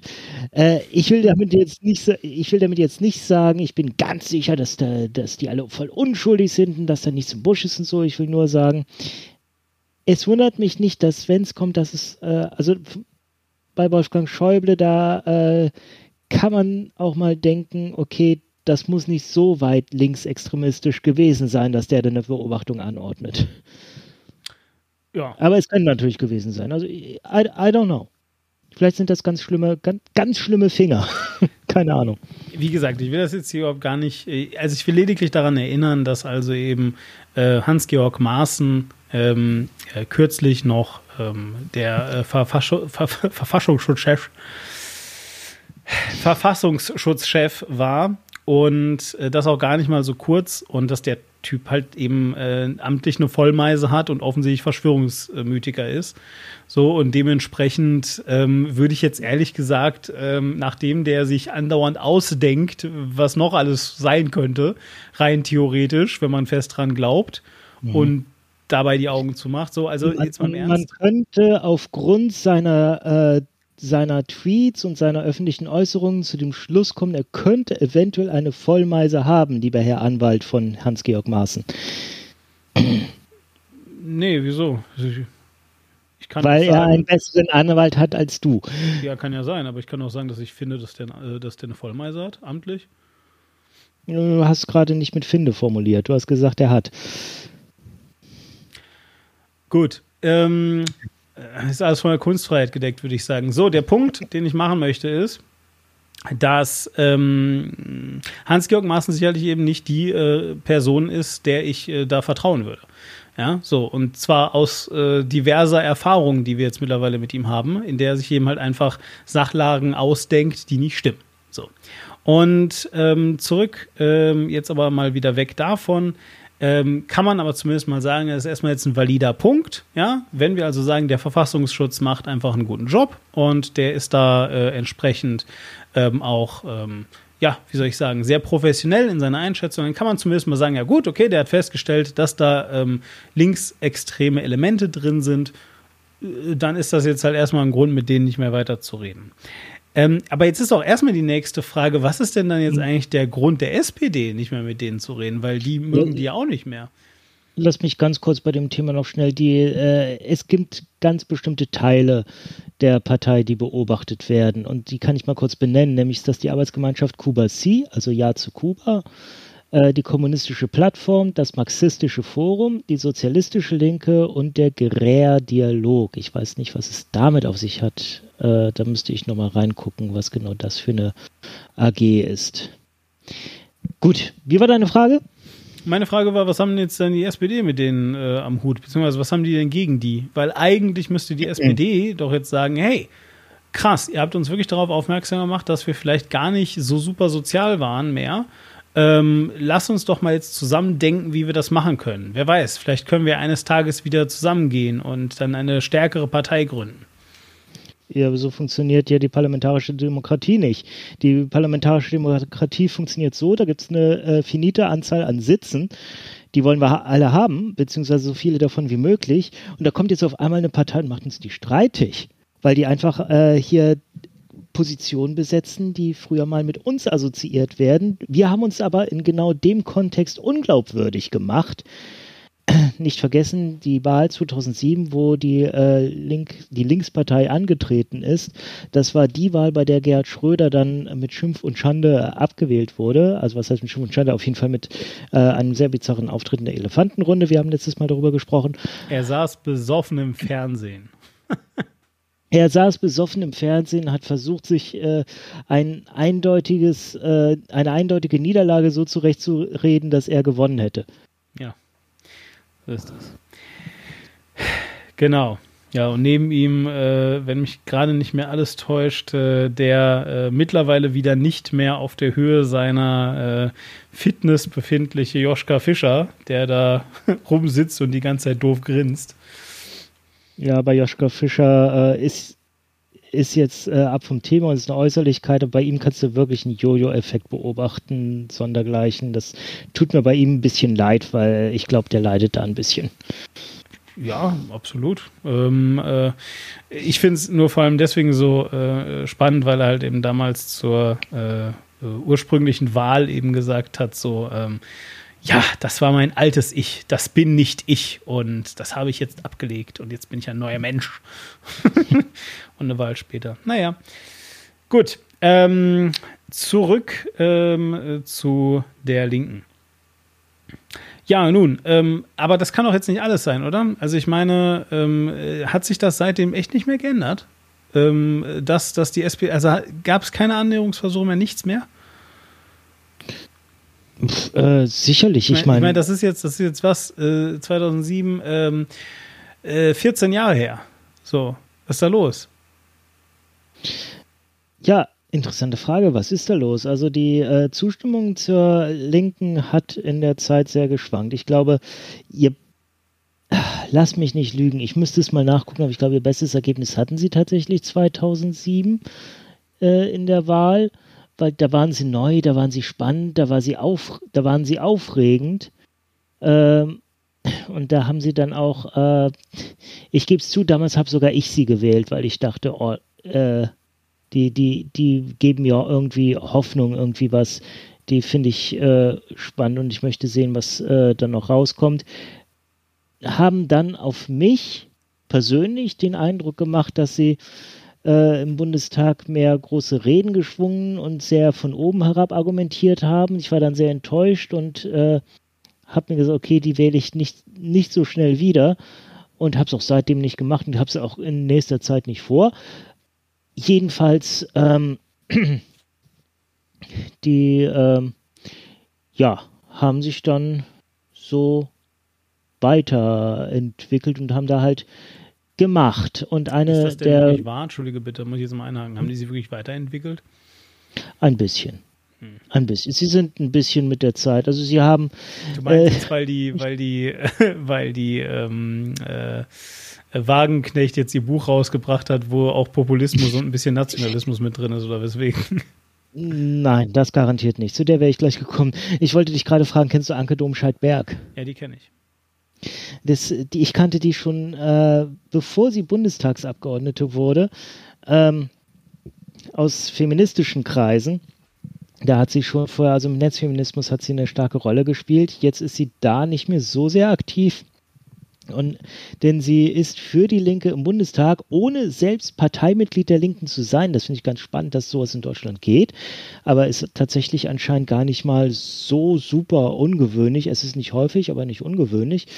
Äh, und äh, die ist äh, digitale Expertin für die Linke. Also solche Positionen, die besetzen sie durchaus auch. Äh, also insofern, ja, da ist eine Entwicklung, man, ähm, man geht ein bisschen mit der Zeit.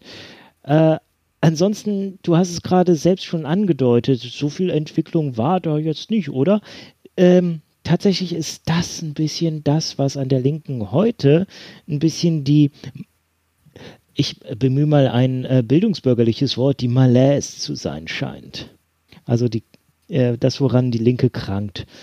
Ähm, sie fällt einfach nicht groß auf und ich glaube auch, da gibt es einfach die größte Entwicklung, die es gab, war das, äh, das oh, äh, wie heißt er? Wie heißt Lafontaine? Oscar. Oscar Lafontaine. Wolfgang Lafontaine. Genau. Mhm. Oscar Lafontaine hat sich irgendwann von seiner Frau getrennt und äh, ist mit Sarah Wagenknecht zusammengekommen. Sarah Wagenknecht, die dann, ich weiß gar nicht mehr, wann die das erste Mal, es war schon die Linke, als sie das erstmal so richtig äh, in Erscheinung trat, dass sie so richtig sichtbar wurde im öffentlichen Diskurs. Zumindest in, äh, ja. da, wo ich sie das erste Mal wahrgenommen habe, da war es schon die Linke. Ja, das ist, das ist halt ganz, ja, also äh, äh, jetzt, jetzt äh, 2007 hast du ja gerade gesagt, aber 2007 sind sie noch als die Linkspartei angetreten, oder? Ja. Ja, genau. Also, weil nämlich, das ist nämlich total spannend. Ähm, in der Elefantenrunde wird Sarah Wagenknecht namentlich erwähnt. Das ist total, das ist total spannend. Äh, und, und, und zwar also eben äh, insofern, also, also der Gestalt, dass da also eben gesagt wird, naja, ähm, äh, äh, warum hat eigentlich die SPD nicht so, ähm, äh, äh, wie, wie, auch immer, ähm, obwohl, nee, warte mal, Moment, kurz nachdenken, denken, denken, denken. Ich, ich überlege gerade, ob, ob es an die SPD oder ob es damals tatsächlich an ähm, äh, den Vertreter der Linkspartei eine Frage war. Jedenfalls, also sie, sie, sie kam jedenfalls vor und ich glaube, äh, sie kam in einer Frage an Gerhard Schröder vor und Gerhard Schröder ist halt total weggebügelt, weil er wollte jetzt nicht über diese Frau reden. So, ne? Und das war aber ganz, ganz spannend, weil ähm, ich saß da und ich dachte mir so, was, Moment, wie, was, Sarah Wagenknecht? Wieso kennt man die denn da? So, die, die, die war da doch noch ein unbeschriebenes Blatt, ja, aber offenbar nicht. Also, oder zumindest mal war sie jemand ähm, zu der Zeit, der man schon sehr, also eine sehr ähm, helle Zukunft vorhergesagt äh, hat. Ja, ja, äh, ja. Also hell für sie. Ja, gut, aber immerhin. Ja. Aber wir haben sie ja in unserer Folge über äh, Störenfriede mit drin gehabt. Ähm, das habe ich in der Folge nicht erwähnt, aber äh, im Vorfeld habe ich schon mal ein paar Online-Posts zu Social-Media-Posts zum Thema Störenfriede gemacht und habe Sarah Wagenknecht da äh, bewusst und namentlich mit inkludiert. Und da haben mehrere Leute, also alle anderen haben sie so durchgehen lassen, so Boris Palmer, Hans-Georg Maaßen, was weiß ich nicht. Äh, aber bei Sarah Wagenknecht haben mehrere Leute gesagt, äh, warum äh, nennst du die denn? Findest du die wirklich? Und ja, ja klar, Sarah Wagenknecht ist total, die geht total weg von der Parteilinie. Die, ähm, die und Oskar Lafontaine, das was, was ich vorhin sagen wollte, die haben zwischenzeitlich halt äh, also nicht nur stark populistische Töne angeschlagen. Ich meine, die, die Linkspartei ist eine relativ radikale Partei, da können wir gleich noch ein bisschen, äh, wenn wir über die äh, Positionen noch reden, zu kommen. Ähm, es gibt immer mal Populisten in dieser Partei, aber ihr Populismus, der hat noch eine besondere Note, weil der äh, schlägt teilweise mit in Dinge aus, die man eher der Rechten zuordnen würde. Also insbesondere so Dinge wie ähm, ja, ich mag es nicht ganz direkt Fremdenfeindlichkeit nennen, aber es ist eine vermittelte Fremdenfeindlichkeit, weil die ist zu schlau, um offen gegen Fremde zu sprechen, aber sie fischt in Wassern, wo halt die Fremdenfeinde unterwegs sind. So, aber jetzt nochmal, du bist meiner Frage ausgewichen. Was ist denn dann deiner Meinung nach bitte die Weiterentwicklung? Weil wenn wir jetzt mal ehrlich sind. Das ist einfach eine Anpassung an die Zeit. Also es ist, es ist eine Ja, Weiterentwicklung. Aber, aber, aber das ist kein, das ist doch mein Punkt. Dann sag mir irgendwas, sag mir etwas, wo sie sich an die Zeit angepasst hat, weil die Fremdenfeindlichkeit ist essentiell übrigens auch in der alten SPD mit drin. Und zwar nicht, weil Ja. die SPD heute so modern geworden ist, sondern die, der Grund, weswegen die SPD heute nicht mehr so offen fremdenfeindlich ist wie damals, ist erstens, weil die ganzen äh, Menschen, die sagen wir mal, grundfremdenfeindlich sind, jetzt eher in der Linken sind. Und äh, zweitens, ja, weil, weil, weil die SPD generell vergessen hat, für wen sie Politik macht. Der Grund für diese Art von Fremdenfeindlichkeit und der Grund, weswegen wir das heute so identifizieren, ist, dass wir und der Diskurs sich weiterentwickelt haben. Aber Sarah Wagenknecht redet tatsächlich immer noch so, wie man auch in den 90ern in der SPD geredet hat, nämlich, und das ist ja, also ihre Fremdenfeindlichkeit, um das auf den Punkt zu bringen, ist, wenn mehr ähm, Leute auf den Arbeitsmarkt kommen aus dem Ausland, die äh, vor allem den Niedriglohnsektor ähm, ähm, äh, sage ich jetzt mal, äh, bedienen, ja. Äh, wenn, wenn also mehr Menschen in den Niedriglohnsektor äh, hineinkommen, dann ist das schlecht für quote unquote unsere Leute. So. Und der Grund, weswegen Sarah Wagenknecht das so sagen kann, die SPD aber nicht, ist, dass Sarah Wagenknecht sich immer noch für Also, also, ne? Die SPD sagt für den kleinen Mann und wissen nicht, was das heißt. Sarah Wagenknecht sagt, das sind zumindest mal sozial abgehängte Menschen, die eben das absolut unterste Lohnniveau haben. Und wenn wir da dieses, dieses untere Lohnniveau mit mehr Leuten ähm, äh, aufpumpen, dann haben die es noch schwerer. Das ist ihr Argument. So, und ich, ich sage nicht, dass ich diesem Argument zustimme. Ja, das ist nicht, was ich sage. Aber was ich sage ist, dass uns das heute ähm, tatsächlich eher rechts und sehr konservativ vorkommt, liegt daran, dass wir uns weiterentwickelt haben. Aber die Linke nicht. Das ist, was ich sage. Weil die Linke immer noch nicht verstanden hat, dass die prekär Beschäftigten, das habe ich übrigens schon bei SPD das letzte Mal gesagt, die, die prekär Beschäftigten heute sind nicht mehr Leute, die am Fließband stehen oder Leute, die irgendwie äh, putzen oder sowas. So, ja sondern die prekär Beschäftigten sind heutzutage Leute, die in der Scheinselbstständigkeit irgendwie versuchen, äh, zwischen sechs Jobs, die sie haben, äh, und die dann jeweils irgendwie, ähm, also ich meine, es gibt ja wirklich Leute, auch heute in Deutschland, die äh, einfach drei Jobs haben oder irgendwie sowas, ja. Ähm, ich, jetzt weiß ich nicht, wie es heute ist im äh, Pflegebereich. Ich äh, erinnere mich zumindest noch, dass mhm. Anfang der 2000er ähm, äh, ich de facto zwei, ähm, zwei, zwei Bekannte hatte, die im Pflegebereich gearbeitet haben, die tatsächlich zwei Pflegejobs hatten. So. Ob das heute so ist, kann sein, dass sich das alles verbessert hat. Weiß ich nicht, ja. Ich sage lediglich, damals war es so. So.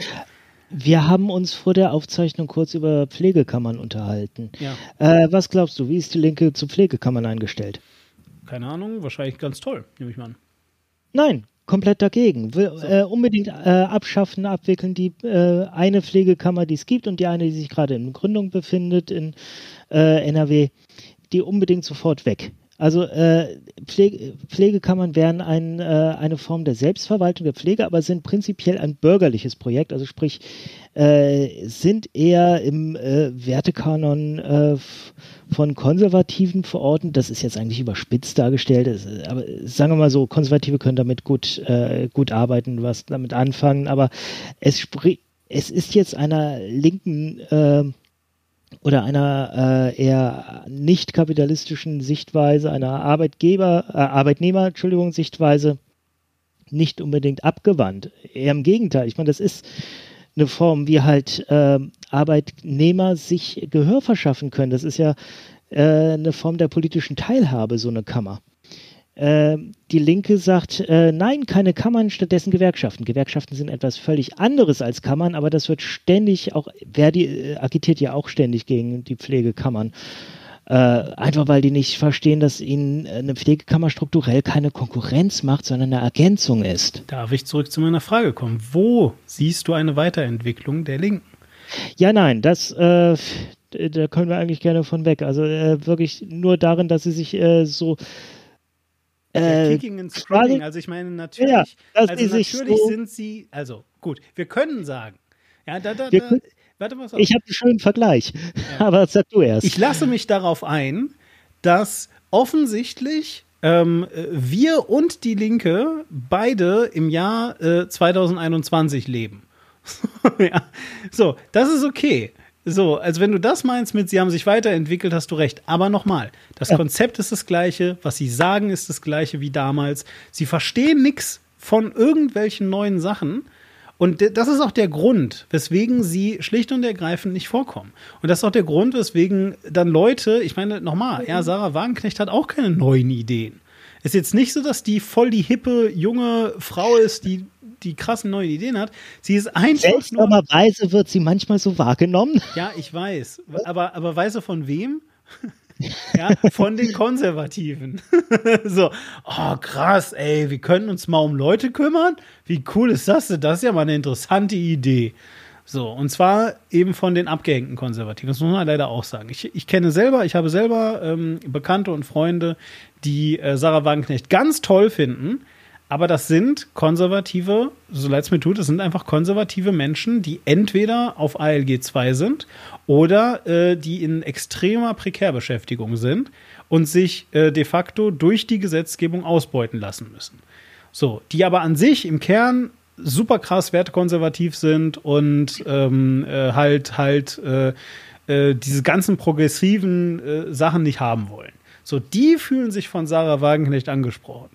Aber du, du lockst niemanden, der sich auch nur ansatzweise mit äh, dem, mit dem, mit dem, mit dem künftigen Sozialsystem und so weiter beschäftigt. Den, den lockst du heute nicht mehr damit hinterm Ofen vor, dass irgendwie Sarah Wagenknecht ein wirklich schlecht geschriebenes Buch auf den Markt wirft.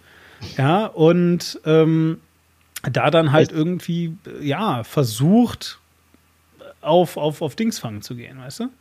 Es ist Wahlkampf. Das, äh, da hat sie gar keine Zeit für so ein Buch zu schreiben. Wahrscheinlich hat sie das billig von irgendeiner Ghostwriterin oder einem Ghostwriter schreiben lassen. Mag sein.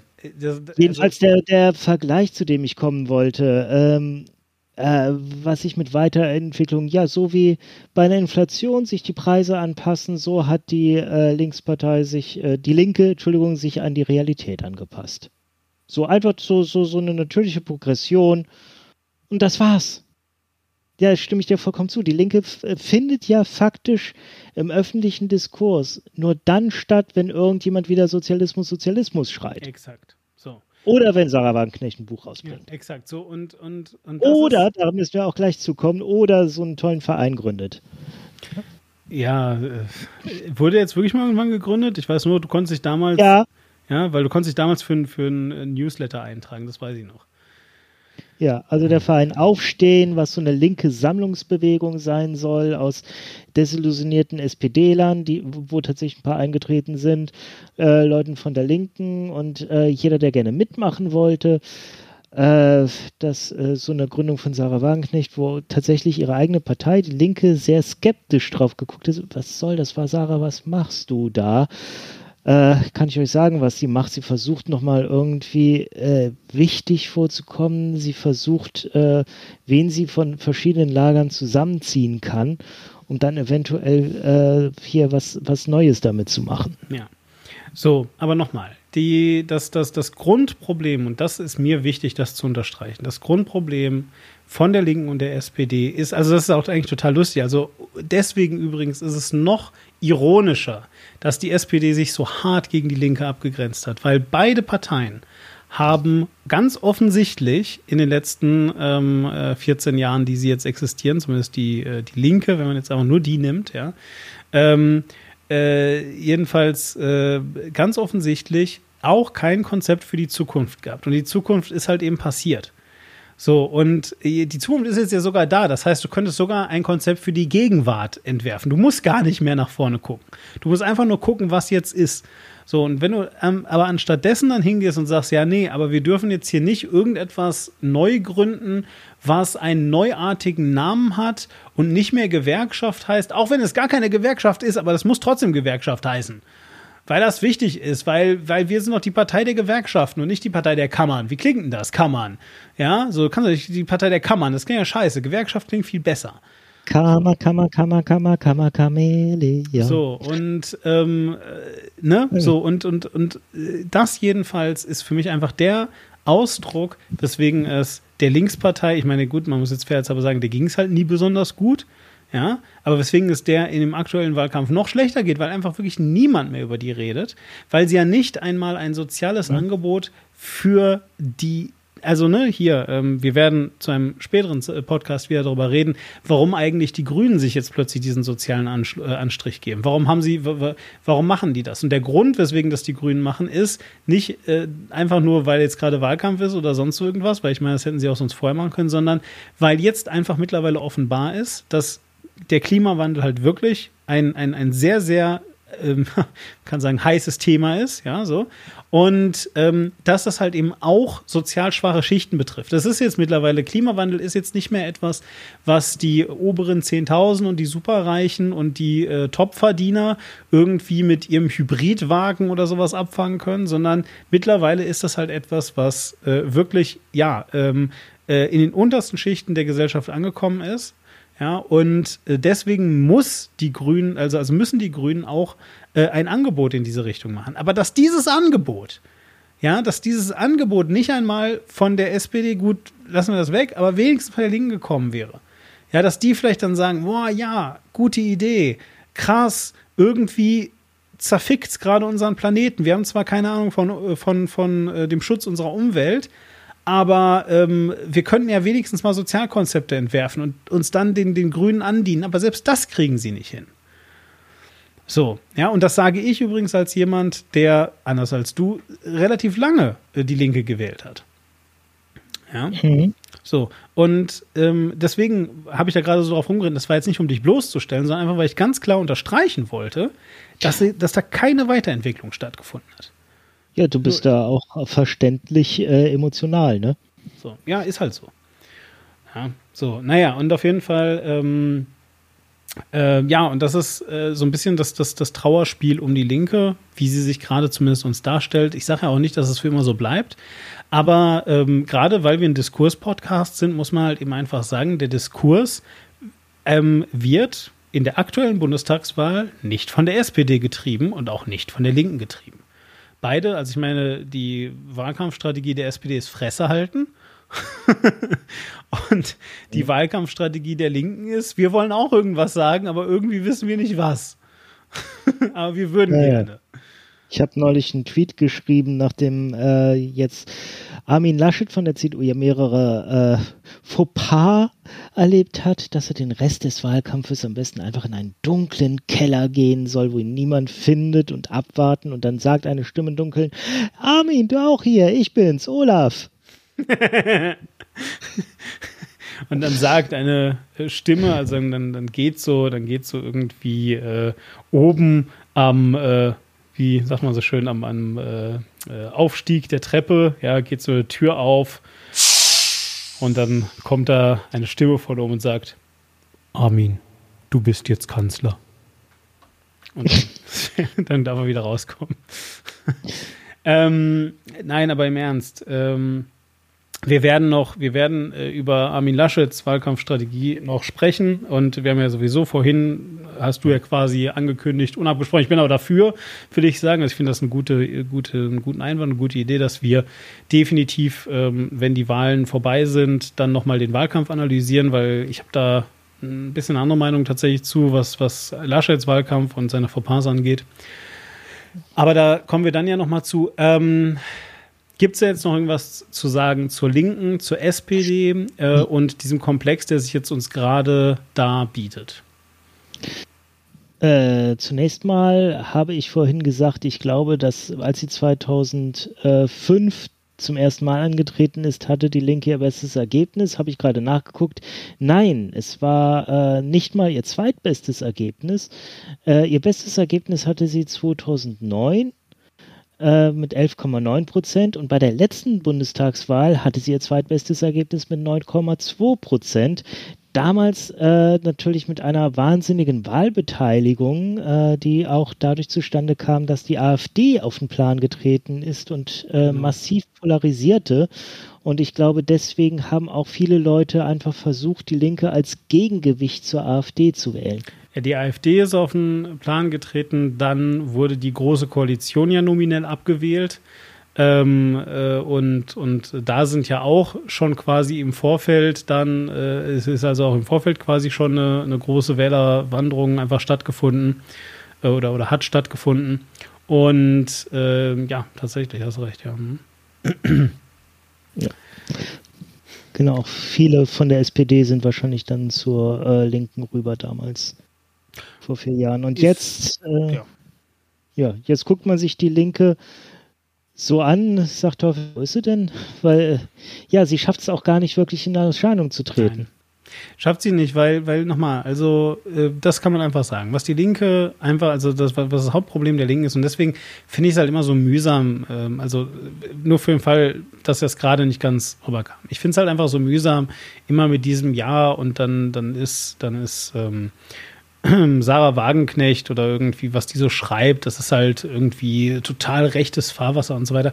Ist eigentlich egal. Weil, was es ist, und das kann man auf jeden Fall sagen, ist halt einfach urkonservativ.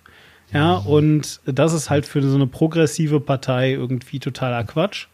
Ja, Populistisch. Es ist, es Ja, ist ja es in ist- sehr genau. komplizierten, schön artikulierten Worten äh, einfach sehr einfache Antworten auf Na, aber die. Antworten sind ja nicht nur einfach, sondern auch falsch. Ja, weil Ja, also, weil, ja. weil, weil, weil also, das habe ich ja vorhin gesagt, von wegen, ne, heißt nicht, dass ich hier zustimme, weil es ist halt einfach Quatsch. Also es ist ja nicht so, dass wenn ähm, wir jetzt, äh, ne, also so, so, so ist ja die Idee. Die Idee ist, Einwanderung ist schlecht, weil wir müssen unsere, unsere Niedriglohnsektor, unsere Niedriglohnlektor. Okay. ah, der Niedriglohnlektor. Als der Gregor Gysi, dann weiß ich, warum er niedrig ist. Also der Niedriglohnsektor, das war das Wort, was ich gesucht habe. So, und ähm, es ist ja nicht so, dass, also wenn wir, wenn wir Einwanderung stoppen, dass der sich dann plötzlich erholt oder sowas, sondern Fakt ist einfach, dass wir ganz im Gegenteil eigentlich eine massive Einwanderung bräuchten, um diese ganzen Jobs, die einfach da sind und die einfach schlicht und ergreifend keine Sau machen möchte, ja, um die irgendwie durchzukriegen. Und, und ich meine, da ist das Mindeste, was wir irgendwie vielleicht machen könnten, diesen Leuten zumindest diesen super ultra geringen deutschen Mindestlohn zu zahlen ja, der wirklich gering ist, Stand heute. Oder überhaupt mal äh, Asylbewerber, ja. die herkommen, denen eine Arbeitserlaubnis Exakt. zu erteilen, dass sie diese Jobs machen könnten. Exakt, weil, weil, weil nämlich tatsächlich da ein, ein enormes Wachstumspotenzial, also nicht ein, ein enormer Bedarf ist, will ich sagen. Ja. Und dieser Bedarf kann gar nicht, also wir haben gar nicht genügend ähm, um das jetzt mal, um das jetzt mal einfach ähm, äh, mit, mit Sarah Wagenknecht zu machen, selbst wenn wir ja, uns anstrengen würden, wir haben nicht genug sozial schwache Menschen, die bereit dazu sind, all diese Jobs zu machen, liebe Sarah. Die sind nicht da. Und selbst wenn die sich jetzt vermehren würden wie die Kanickel irgendwie, wären die immer noch nicht da. Wir haben nicht genug Leute. Darazins Albtraum. Ja. Aber, aber, aber wir haben einfach nicht genug Leute dafür. Und ähm, deswegen ist, ist diese Antwort ja nicht nur einfach, sondern auch falsch und dumm. Ja, also deswegen, es ist, das ist so schade einfach, dass wirklich Sarah Wagenknecht die einzige Person ist, die überhaupt noch irgendwie auf sich aufmerksam machen kann aus dieser Partei. Weil eigentlich finde ich natürlich die Idee, sich, ähm, ja, gerade, äh, also, also gerade in, in Zeiten, wie wir sie eben heute haben und gerade durch die ähm, ALG 2 ähm, Gesetzgebung und sowas, ähm, mhm. sich, sich tatsächlich auch mal wirklich um, um die abgehängten Leute zu kümmern und tatsächlich um einen sozialen Ausgleich zu kümmern und sich tatsächlich darum zu kümmern, dass auch Menschen, die das ähm, große Pech haben, beispielsweise in sozial schwache Familien hineingeboren zu werden, trotzdem noch Aufstiegschancen haben, die sie zwar haben in Deutschland, ja, aber die, und da gibt es ja mehr als nur eine Studie zu, extrem gering sind einfach. Ja. Und ähm, das würde ich mir alles wünschen. Ich, ich wünsche mir eine Linke, die das alles bitte macht. Nur diese Linke kann dann nicht mit einer Idee kommen, die irgendwo von 1990 stammt. Und das tut sie gerade. Äh, Im Februar hat die Linke neue Parteivorsitzende gewählt. Weißt du, wer, das, wer die beiden sind? Ähm, ja, tatsächlich äh, weiß ich zumindest, wer eine von den beiden ist um das ähm, äh, mal irgendwie so äh, klar zu machen. Äh, und zwar äh, die Frau, die ich nämlich kenne, ist äh, die Frau, warte mal, wie hieß die? Ähm, äh, Henning Welso? Wilso? Fast Hennig, ohne Hennig, N. Hennig, Hennig Wilso. Welso Hennig Welso? Welso. Welso. Susanne Hennig Welso. Das ist die Frau, die, das ist die Frau, die den Blumenstrauß geworfen hat. so, die kenne ich tatsächlich, ja. Genau, das andere ist Janine Wissler. Aber äh, dass du die, dass du die kennst, dass du den Namen spontan äh, zumindest zusammenstückeln kannst, das äh, damit bist du überdurchschnittlich. Ich habe die, hab die total gefeiert. Also für die, für, für, für diese Aktion. Das war auch mal eine, eine gute Aktion, verstehst du? Das war, das war eine Art Konservatismus der Linken, die ich toll fand. Ja, das war eine ja. sehr gute Sache. Genau sowas erwarte ich eigentlich von der Linken, aber das ist halt Symbolpolitik. Verstehst du? Das war ein Symbol, das hat sie auch sehr gut bedient. Jetzt fehlt mir nur eine Idee. Das wäre toll. Eine Idee. ja. Und zwar eine, die über Ostalgie hinausgeht. Weil ähm, im Osten ja. sind ja nach wie vor die, ähm, die, die, die Wahlergebnisse äh, der Linken besser. Da ist sie sogar an zwei Regierungen beteiligt, an zwei Landesregierungen, nämlich in Berlin und in Thüringen. Ja, in Thüringen äh, stellt sie sogar den Ministerpräsidenten. Es war also sehr wackelig. Wir wissen, was da passiert ist, aber ja. Also ich glaube nicht, dass die Linke jetzt nachhaltig vom Plan verschwinden wird. Also wenn es eine FDP schafft, äh, mal einmal nicht in den Bundestag zu kommen und danach wieder aufzutauchen, dann schafft das eine Linke erst recht. Ja. Die Linke ist zweimal nur noch mit Direktmandaten vertreten gewesen, hatten wir ja aufgearbeitet. Ja, ja, ich weiß, aber ich, aber ich will es einfach nur sagen. Ja? Also, also ich glaube jetzt nicht, dass das jetzt irgendwie äh, der Abgesang ist oder sonst irgendetwas, ja. Sondern ähm, die, äh, die Linke wird bleiben und alles, was ich der Linken nur wünsche, und ich meine, da ich, würde ich jetzt einfach mal sagen, ist dieser Wahlkampf leider verbrannt für, weil sie haben halt eben kein Konzept derzeit. Ähm, aber was ich der Linken einfach wünsche, wäre jetzt, dass sie die kommenden vier Jahre mal nutzen und mal ein bisschen überlegen, ähm, was denn mal neuartige Konzepte sein können. Und ein heißer Tipp ist es da ja wirklich mal zu den Grünen hinzuschauen ähm, oder sich auch einfach nur mit der Frage zu beschäftigen, jetzt mal angenommen, wir haben jetzt wirklich jedes Jahr ähm, äh, diese, diese Sturmfluten oder wahlweise 45 Grad in der Frankfurter Innenstadt. Was heißt denn das eigentlich für unsere Leute? So, und wenn man sich nur mit dieser Frage mal beschäftigt, vier Jahre lang als die Linke, ja, dann könnte es ja vielleicht sein, dass man auf Antworten kommt, die das Leben von ähm, sozial äh, schwachen Menschen in irgendeiner Form äh, mit beeinflusst und die vielleicht sogar zu einem Leben führen, zu einer Koexistenz mhm. zwischen eben ähm, äh, sozial starken äh, Menschen, die aber durchaus auch sozial und ähm, äh, äh, ja, so sozial eingestellt sind, ja, ähm, äh, und eben sozial schwachen Menschen, wie eine Koexistenz da aussehen könnte. Vielleicht kommt man da ja auf Ideen. Ich wünsche es euch zumindest. Ich merke an deinem Ton, dass du gerade versuchst, die Sache nach Hause zu fahren. Äh, Würde ich machen. Ich habe aber noch was, was dich eventuell schockieren und nochmal zu einer Tirade äh, animieren wird. Ja, mal gucken. Wenn ich äh, mich in so aufgeschlossenen, äh, progressiven, eher linken Kreisen umhöre, dann höre ich da häufig auch viel Bewunderung für die Linke. Viel, ja Gott, die haben doch die Konzepte die haben doch die besten Konzepte und die könnten eigentlich das Deutschland so hinreformieren, wie wir es endlich bräuchten und haben wollen. Und ähm, das auch, sie haben bislang kein offizielles Parteiprogramm. Also, die haben ja gesagt, wir nehmen auf am 30. Juli. Das Parteiprogramm der Linken ist aktuell nicht beschlossen und damit nicht final. Aber was man äh, aus den Entwürfen sieht, die haben äh, mit die radikalsten Vorschläge. Denn ja, das finde ich ähm, an der Linken auch, äh, also was ich an der Linken wirklich schätze, a, sie stellen im Bundestag immer die besten kleinen Anfragen, wo man tatsächlich auch mal Sachen mit, äh, was, was, was, wie ist der Sachverhalt? Warum kümmert sich da denn keiner drum? Also gut, dass die Linke da mal wenigstens nachgefragt und es jetzt hier eine offizielle Antwort vom Bundestag gibt. Äh, das macht ihr auf jeden Fall gut. Und ähm, was war das andere, was ich sagen wollte? Und sie hat es dadurch, als ihr durch ihren Status als eine doch äh, radikale Partei, die nicht in Regierungsverantwortung ist und gerade auch nicht zu sehr damit rechnet, plötzlich in Regierungsverantwortung zu kommen. Es könnte passieren, auch schon nach dieser Wahl, aber wir rechnen mal nicht damit. Ähm, die kann sich einfach auch ein paar radikalere Konzepte leisten, mit denen sie auch äh, hingehen kann sagen kann, ja hallo, warum macht ihr, macht ihr denn diese Sachen nicht, die doch eindeutig nötig sind? Halt so, äh, ich glaube in der Linken, die Linke war, glaube ich, auch da dürfte mich gerne korrigieren, die erste Partei, die gesagt hat, lasst uns doch den ÖPNV kostenlos für alle machen. Natürlich gab es das vorher im Ausland, da gab es Vorbilder, aber die Linke war die erste, die gesagt lass uns, doch, lass uns das doch einfach in Deutschland übernehmen, gratis ÖPNV für alle machen. Bist du dir sicher? Weiß ich Nein. nicht, weil ich glaube, das, wann, also hast du eine ungefähre Zeit, wann das war, wann die es gesagt haben? Ich glaube, vor acht Jahren ist es das erste ja, Mal. Und ich weiß nämlich zufälligerweise, dass äh, als die Piratenpartei ins Berliner Abgeordnetenhaus gekommen ist, die das äh, gesagt haben, propagiert haben und ganz große Probleme damit hatten, weil nämlich Leute ähm, äh, nicht verstanden haben, dass Fahrscheinlöser äh, ÖPNV nicht heißt kostenloser ÖPNV, sondern dass es heißt, ähm, wir bilden quasi ein Umlagesystem für den ÖPNV.